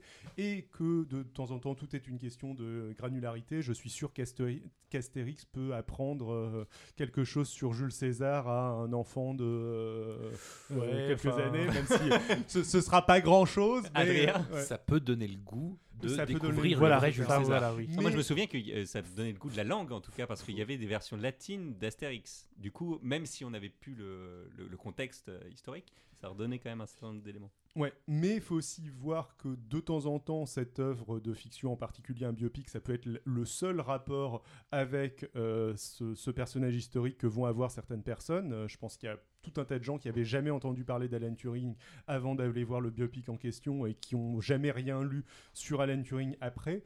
Du coup, ça augmente d'autant plus la responsabilité de ce type d'œuvre. D'un côté, oui, c'est bien, ça permet de faire connaître le personnage et ça apprend quand même des choses. D'un autre côté, bah, Il y a pas de critique. Il n'y a pas forcément, d'autocritique. ou de contrepoint. Du coup, c'est bien de critiquer toutes ces œuvres dans euh, ce qu'elles diffusent de faux euh, dans les médias, justement pour contribuer à euh, rétablir des, vérités historiques à ce niveau-là. Adrien? Et donc, comme toujours, très important, comme notre podcast le promeut, toujours garder son esprit critique. Voilà, en cet âge critique. Po, po, po. Pas mal, pas mal. Euh, Alors, euh, avant de conclure l'émission avec nos coups de cœur, euh, calme-toi, Adrien, tu te calmes. On a donc eu quelques feedbacks sur l'émission précédente. Maud, tu avais proposé une question pendant, tu avais posé une question pendant la chronique d'Alex sur l'écriture inclusive. Tout à fait, Jean. Donc j'avais le, le souvenir dans mes lectures qu'au-delà d'un sexisme passif, il y avait une volonté de structurer la pensée par une modification du langage pour empêcher les femmes d'être actives dans les sphères intellectuelles et que cela avait été une motivation pour créer l'Académie française et je voulais en avoir le cœur net. Et Alex, je crois euh, qu'Alferat a répondu à la question que Maud se posait. Tu peux peut-être nous lire sa réponse? Euh, oui, tout à fait. Donc, euh, elle m'a répondu et m'a donné la permission donc de, de, de lire sa réponse que je vais donc vous faire. Euh, donc, la réponse à cette question se trouve dans l'ouvrage d'Eliane Viano, qui est historienne de la langue et qui a écrit Non, le masculin ne l'emporte pas sur le féminin, où elle examine le contexte historique où l'accord dit du masculin l'emporte sur le féminin après Racine. Donc, l'Académie française ne s'est pas officiellement créée pour contrôler socialement les femmes, mais c'est l'un des buts inavoués du pouvoir qui a créé cette institution et qui peut se lire dans le discours de l'époque se prononçant contre l'accession au des femmes au pouvoir politique avec la loi Salic, leur interdisant certains métiers, certaines charges professionnelles, et leur interdisant ou leur rendant difficile l'accès aux études supérieures, et les éduquant dans un but utilitaire au service de l'homme, mariage, procréation. Sur la question des termes supprimés de la langue française, un terme n'est jamais supprimé de la langue française. Une fois qu'un terme apparaît, il existe, mais des termes peuvent être disparaître de l'usage majoritaire et de la mémoire scientifique. C'est le cas d'Autrice, qui a testé au 1er siècle de notre ère chez Tertullien, et méconnu du dictionnaire CNRS ATILF du, du non, CNRTL ATILF du CNRS, qui est le dictionnaire en ligne du CNRS, euh, au point que sa réactivation passe aujourd'hui pour un néologisme. On voit comment s'écrit l'histoire si on ne sommes pas vigilants. Voilà. Donc voilà. C'était la réponse d'Alferat. Florat, qui nous a par ailleurs fait des commentaires euh, tout à fait euh, euh, positifs et constructifs sur, la, sur ce qu'on a raconté. énorme merci. Donc j'ai Merci. été Merci beaucoup. très content de présenter les travaux. Et l'émission. Est également euh, auteur donc d'une grammaire du français inclusif que vous pouvez acheter en ligne sur son site. On a aussi eu un feedback de Rémi de Parlons Trek et de Club JDR qui réagissait au quiz de mode. Il nous disait, je cite, Si je ne dis pas de bêtises, concernant la doubleuse de Cendrillon, elle n'a pas fait partie du redoublage simplement car elle a été la figure de proue d'un mouvement de conciliation contre Disney concernant le traitement des doubleurs et doubleuses. Maud, du coup, je crois que tu avais des précisions à ce sujet. Tout à fait. Alors déjà, merci Rémi. C'est vrai qu'on avait dit qu'on creuserait et puis pouf, on a oublié. Donc merci du rappel. Et tout d'abord, une petite précision. Donc euh, spoiler alerte pour ceux qui n'ont pas écouté l'épisode 2, mais on parle ici de Lucie Dolène, donc qui a fait la voix française de Blanche-Neige en 1962 et de Mrs. Samovar dans La Belle et la Bête en, en 1991, entre autres. Et donc pas de Paulette Rollin qui doubla Cendrillon dans la version française de 1950. Et pour la petite histoire, donc, ayant gagné dans les 3000 francs de l'époque euh, pour doubler Blanche-Neige en 1962, puis plus rien, donc euh, sortie VHS, euh, cassette audio, CD. Donc au moment de l'annonce de la sortie DVD de Blanche-Neige, qui n'allait donc logiquement pas lui rapporter un centime non plus, Lucie Dolène a intenté un procès à Disney, l'a gagné et a touché une belle somme qui met qui, euh, si l'on l'en croit, euh, surtout se- servait à payer les avocats et pas tellement plus que cela. Euh, vous y verrez le lien de cause à effet que vous voudrez, c'est votre problème. En tout cas, Disney a ensuite sorti les DVD de tous ses films, donc pas que Blanche-Neige, avec une autre voix que la sienne. Radical. Euh, ce procès a été l'un des points de départ de la grève des doubleurs français de 1994. Et euh, pendant le podcast, euh, je me posais la question de savoir si c'était lié à la grève des doubleurs français de, Friends. Et non, car celle-ci a eu lieu en 2003. Donc euh, pas en 1994. Pour en savoir plus, n'hésitez pas à jeter un œil aux, aux différents liens que j'ai mis sur la page Facebook. Ben, merci Maud de, de toutes ces précisions et merci Rémi de nous en avoir donné l'occasion. Par ailleurs, on a reçu plein de feedbacks très gentils qui nous font chaud au cœur, dont un message de Karen du podcast Une fille, un podcast, un relais par Nichoax de l'heure du doute, ou Nicoas, je ne sais plutôt, pas, oui. Nicoax, et une longue diffusion de notre teaser par l'équipe de Podcast Science, à qui on envoie plein de bisous. Multiple. Des bisous. Voilà, Euh, David qui est, qui est impliqué dans ce podcast euh, est chargé de le faire physiquement. Qui était surtout. Mais, euh, Avec la langue. Oh non, euh, euh, on respecte son consentement avant tout. Oui, Tout à fait. le consentement de tout le monde d'ailleurs. Je- Et, et, et la chronique que vous attendez tous, et particulièrement Adrien, on va terminer avec nos rapides coups de cœur. Alors je me tourne d'abord vers Maud. Désolée, ce sera pas tellement rapide et je vais faire patienter Adrien, donc double désolé. Il souffle beaucoup. Mais euh, en ce mois de, de novembre euh, 2018, j'ai fait mon devoir de mémoire et je voulais vous parler d'un reportage qui s'appelle La chanson de Craon euh, de Là-bas si j'y suis de France Inter. Donc on mettra le lien, tout le monde pourra écouter ce reportage. Ex-France Inter. Ex-France pardon. Euh, et euh, donc qui est lié à, vous en doutez, la Première Guerre mondiale. Euh, donc c'est un peu difficile de passer rapidement dessus. Donc en gros, c'est un reportage qui se passe dans le village de Craon, donc à, à 30 km de Reims. C'est juste à côté de... de, de, de- hein, vous savez que je suis parisienne, donc juste à côté de Parisiens. Et donc qui revient sur les traces de la Première Guerre mondiale et en particulier sur la chanson de Craon qui est un grand symbole de, euh, de la bataille du chemin des dames, euh, aussi appelée l'offensive Nivelle, des mutineries qui ont suivi et euh, de la répression des mutins euh, qui été faite donc par notre ami hein, hein, Maréchal. Ouais.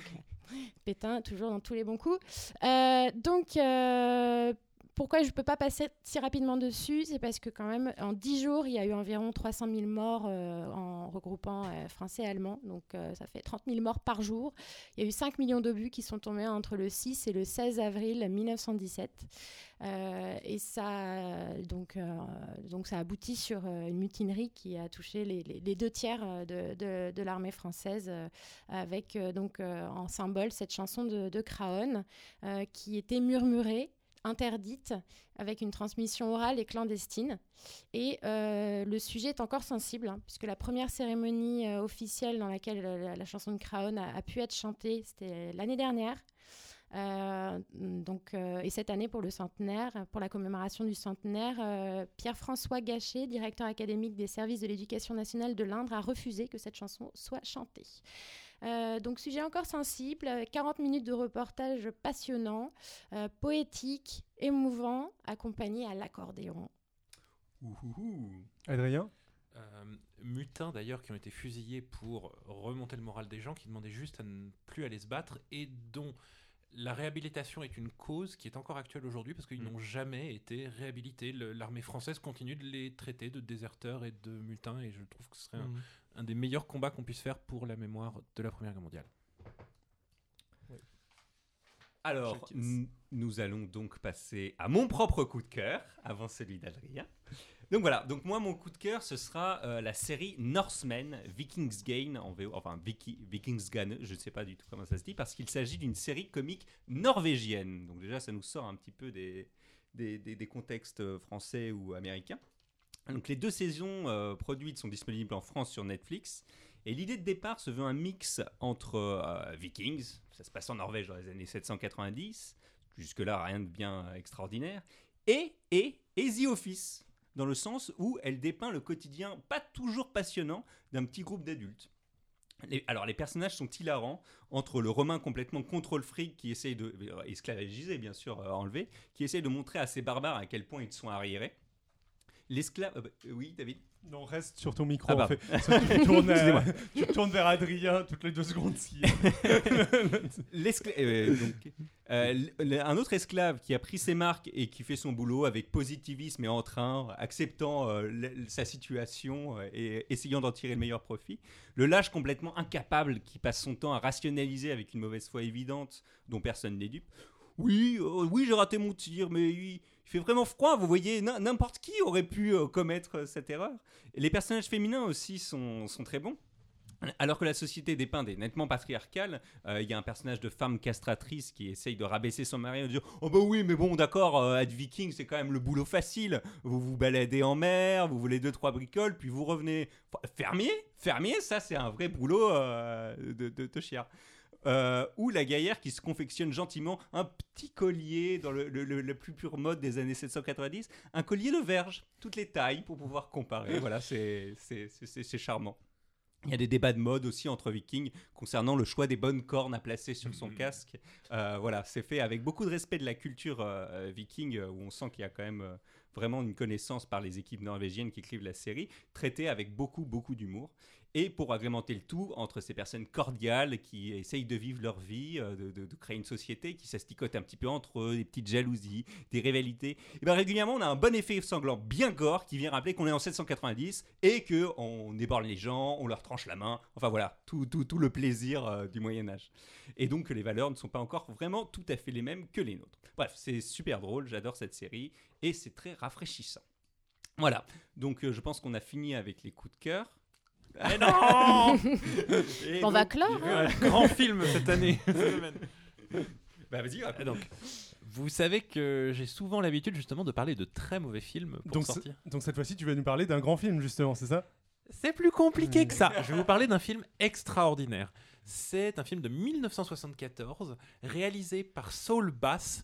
Qui le film a fait un tel flop que Saul Bass n'a fait aucun autre film de sa vie. Saul Bass, qui était surtout connu pour avoir, mais qui avait une très belle carrière à Hollywood, il dessinait des affiches de films et il était le réalisateur des génériques d'ouverture de beaucoup de films extrêmement connus. Il a travaillé pour Hitchcock, il a fait des trucs absolument incroyables, il avait un sens de la cinématographie magnifique.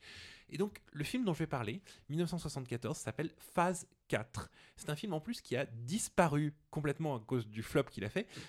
Les, euh, les producteurs du film ont coupé la fin, ont retiré presque 10 minutes de film, et euh, la, la partie coupée a disparu et n'a été retrouvée qu'en 2012 dans une advance euh, copy et qui n'a pu être diffusée qu'une fois dans un festival de films et on a, il n'existe, je ne l'ai vu moi-même qu'une seule fois sur YouTube dans une version euh, Filmée piratée, euh, ouais. filmée de cette diffusion. Et alors donc ça raconte l'histoire de deux scientifiques très intelligents, un poil savant fou, enfermés dans un bunker et assiégés par une colonie de fourmis hyper intelligentes qui...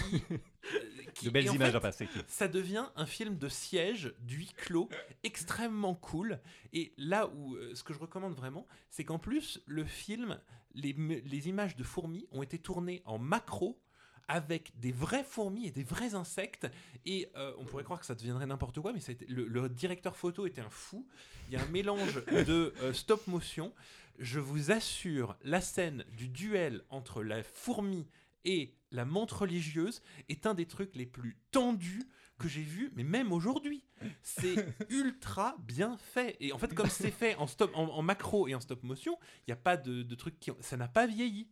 Euh, le film a quelques longueurs et euh, Il dure assez- 6h20. Voilà, dure, euh, et puis une c'est heure- essentiellement deux gars paumés dans un bunker. on, on est dans un truc. euh, les, les deux euh, scientifiques, il y en a un qui pense qu'on peut communiquer avec les fourmis, un autre qui pense qu'il faut les exterminer. C'est basique, mais ça marche hyper bien. La tension entre les deux monte.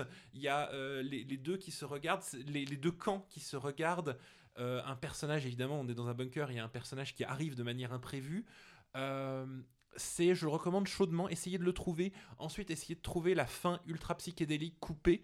C'est euh, un film vraiment unique. Ça a l'air vraiment cool. Enfin, le, tu m'as donné envie de le Ouais. voir. hein. Voilà. T'avais un autre coup de cœur, c'est ça? Potentiellement, ouais, j'ai regardé la nouvelle série sur Arte, euh, Ad Vitam, sur un monde où la mort a été vaincue et où un flic de 119 ans est obligé de s'allier avec une gamine parce qu'il y a une épidémie de suicide parmi les mineurs au milieu de tous les gens immortels. Et euh, Les, c'est mi- pas les par- mineurs de, de fond ou les Non, les mineurs, les gens les jeunes. gens jeunes qui Voilà. veulent se suicider Et, alors euh, alors, la série n'est pas mais, parfaite, mais c'est honnêtement une des meilleures séries de science-fiction française que j'ai jamais vues. Alors d'accord, ça Hmm, ne n'a ça pas une réduit, ça beaucoup. hein. mais c'est une des premières séries de science-fiction française correctes. Il y a une belle Ouais. image, il y a des moments de euh, grande tension que seuls les Français savent faire, où on peut prendre son temps. Il y a euh, un scénario qui est plus surprenant que je pensais jusque-là. Et euh, visiblement, pour l'instant, là, à l'heure de l'enregistrement, il n'y a que 4 épisodes sur 6 qui sont sortis. Et je suis très hypé pour les deux derniers qui arrivent bientôt. Voilà, bah, c'est tout pour aujourd'hui. Le mois prochain, on aura notre premier invité avec qui nous parlerons entre autres de rationalisme, de scepticisme et d'esprit critique. Et en attendant, vous pouvez retrouver H Critique sur notre site www.hcritique.fr sur lequel vous pouvez lire des articles écrits accompagnant certains des dossiers que nous traitons. Par exemple, la merveilleuse chronique d'Adrien sur l'affaire Uramine dans l'épisode 2. Voilà, vous pouvez aussi nous suivre sur notre page Facebook H Critique ainsi que sur Twitter hcritique où vous pourrez entre autres découvrir les logos que nous n'avons pas choisis pour le podcast. Oui, et comme on l'avait dit en intro, vous pouvez aussi nous interagir avec nous sur notre channel Discord. Vous pourrez trouver donc le lien d'invitation sur notre site web et sur nos réseaux sociaux. N'oubliez pas de nous laisser des commentaires, c'est ce qui fait vivre le podcast et nous motive à continuer. Évidemment, continuez à prendre des réactions d'auditeurs dans les épisodes qui viennent. Nous suivre sur les réseaux sociaux, partager le podcast, en parler ou le noter sur iTunes, c'est tout ce qui fait connaître le podcast, ça nous aide énormément. Donc gros gros gros gros gros merci à tous ceux qui l'ont déjà fait. Oui, énorme merci. J'essaye de faire plus, mais c'est compliqué. T'as t'as mis la barre haute là. Et euh, bah oui, vraiment, n'hésitez pas. hein, si jamais vous avez envie de nous aider à, à partager, à, à faire tout ça, à liker, à mettre 5 étoiles. Voilà. Merci. Merci. Sur ce, on vous laisse jusqu'à la sortie de notre quatrième épisode qui exceptionnellement sortira le mercredi 9 janvier et non le premier mercredi du mois. Merci à tous euh, et c'était donc H Critique. Take. Et on termine par notre désormais traditionnel générique à la bouche. Oh moi moi je veux faire Staline. Je fais Staline. Oh,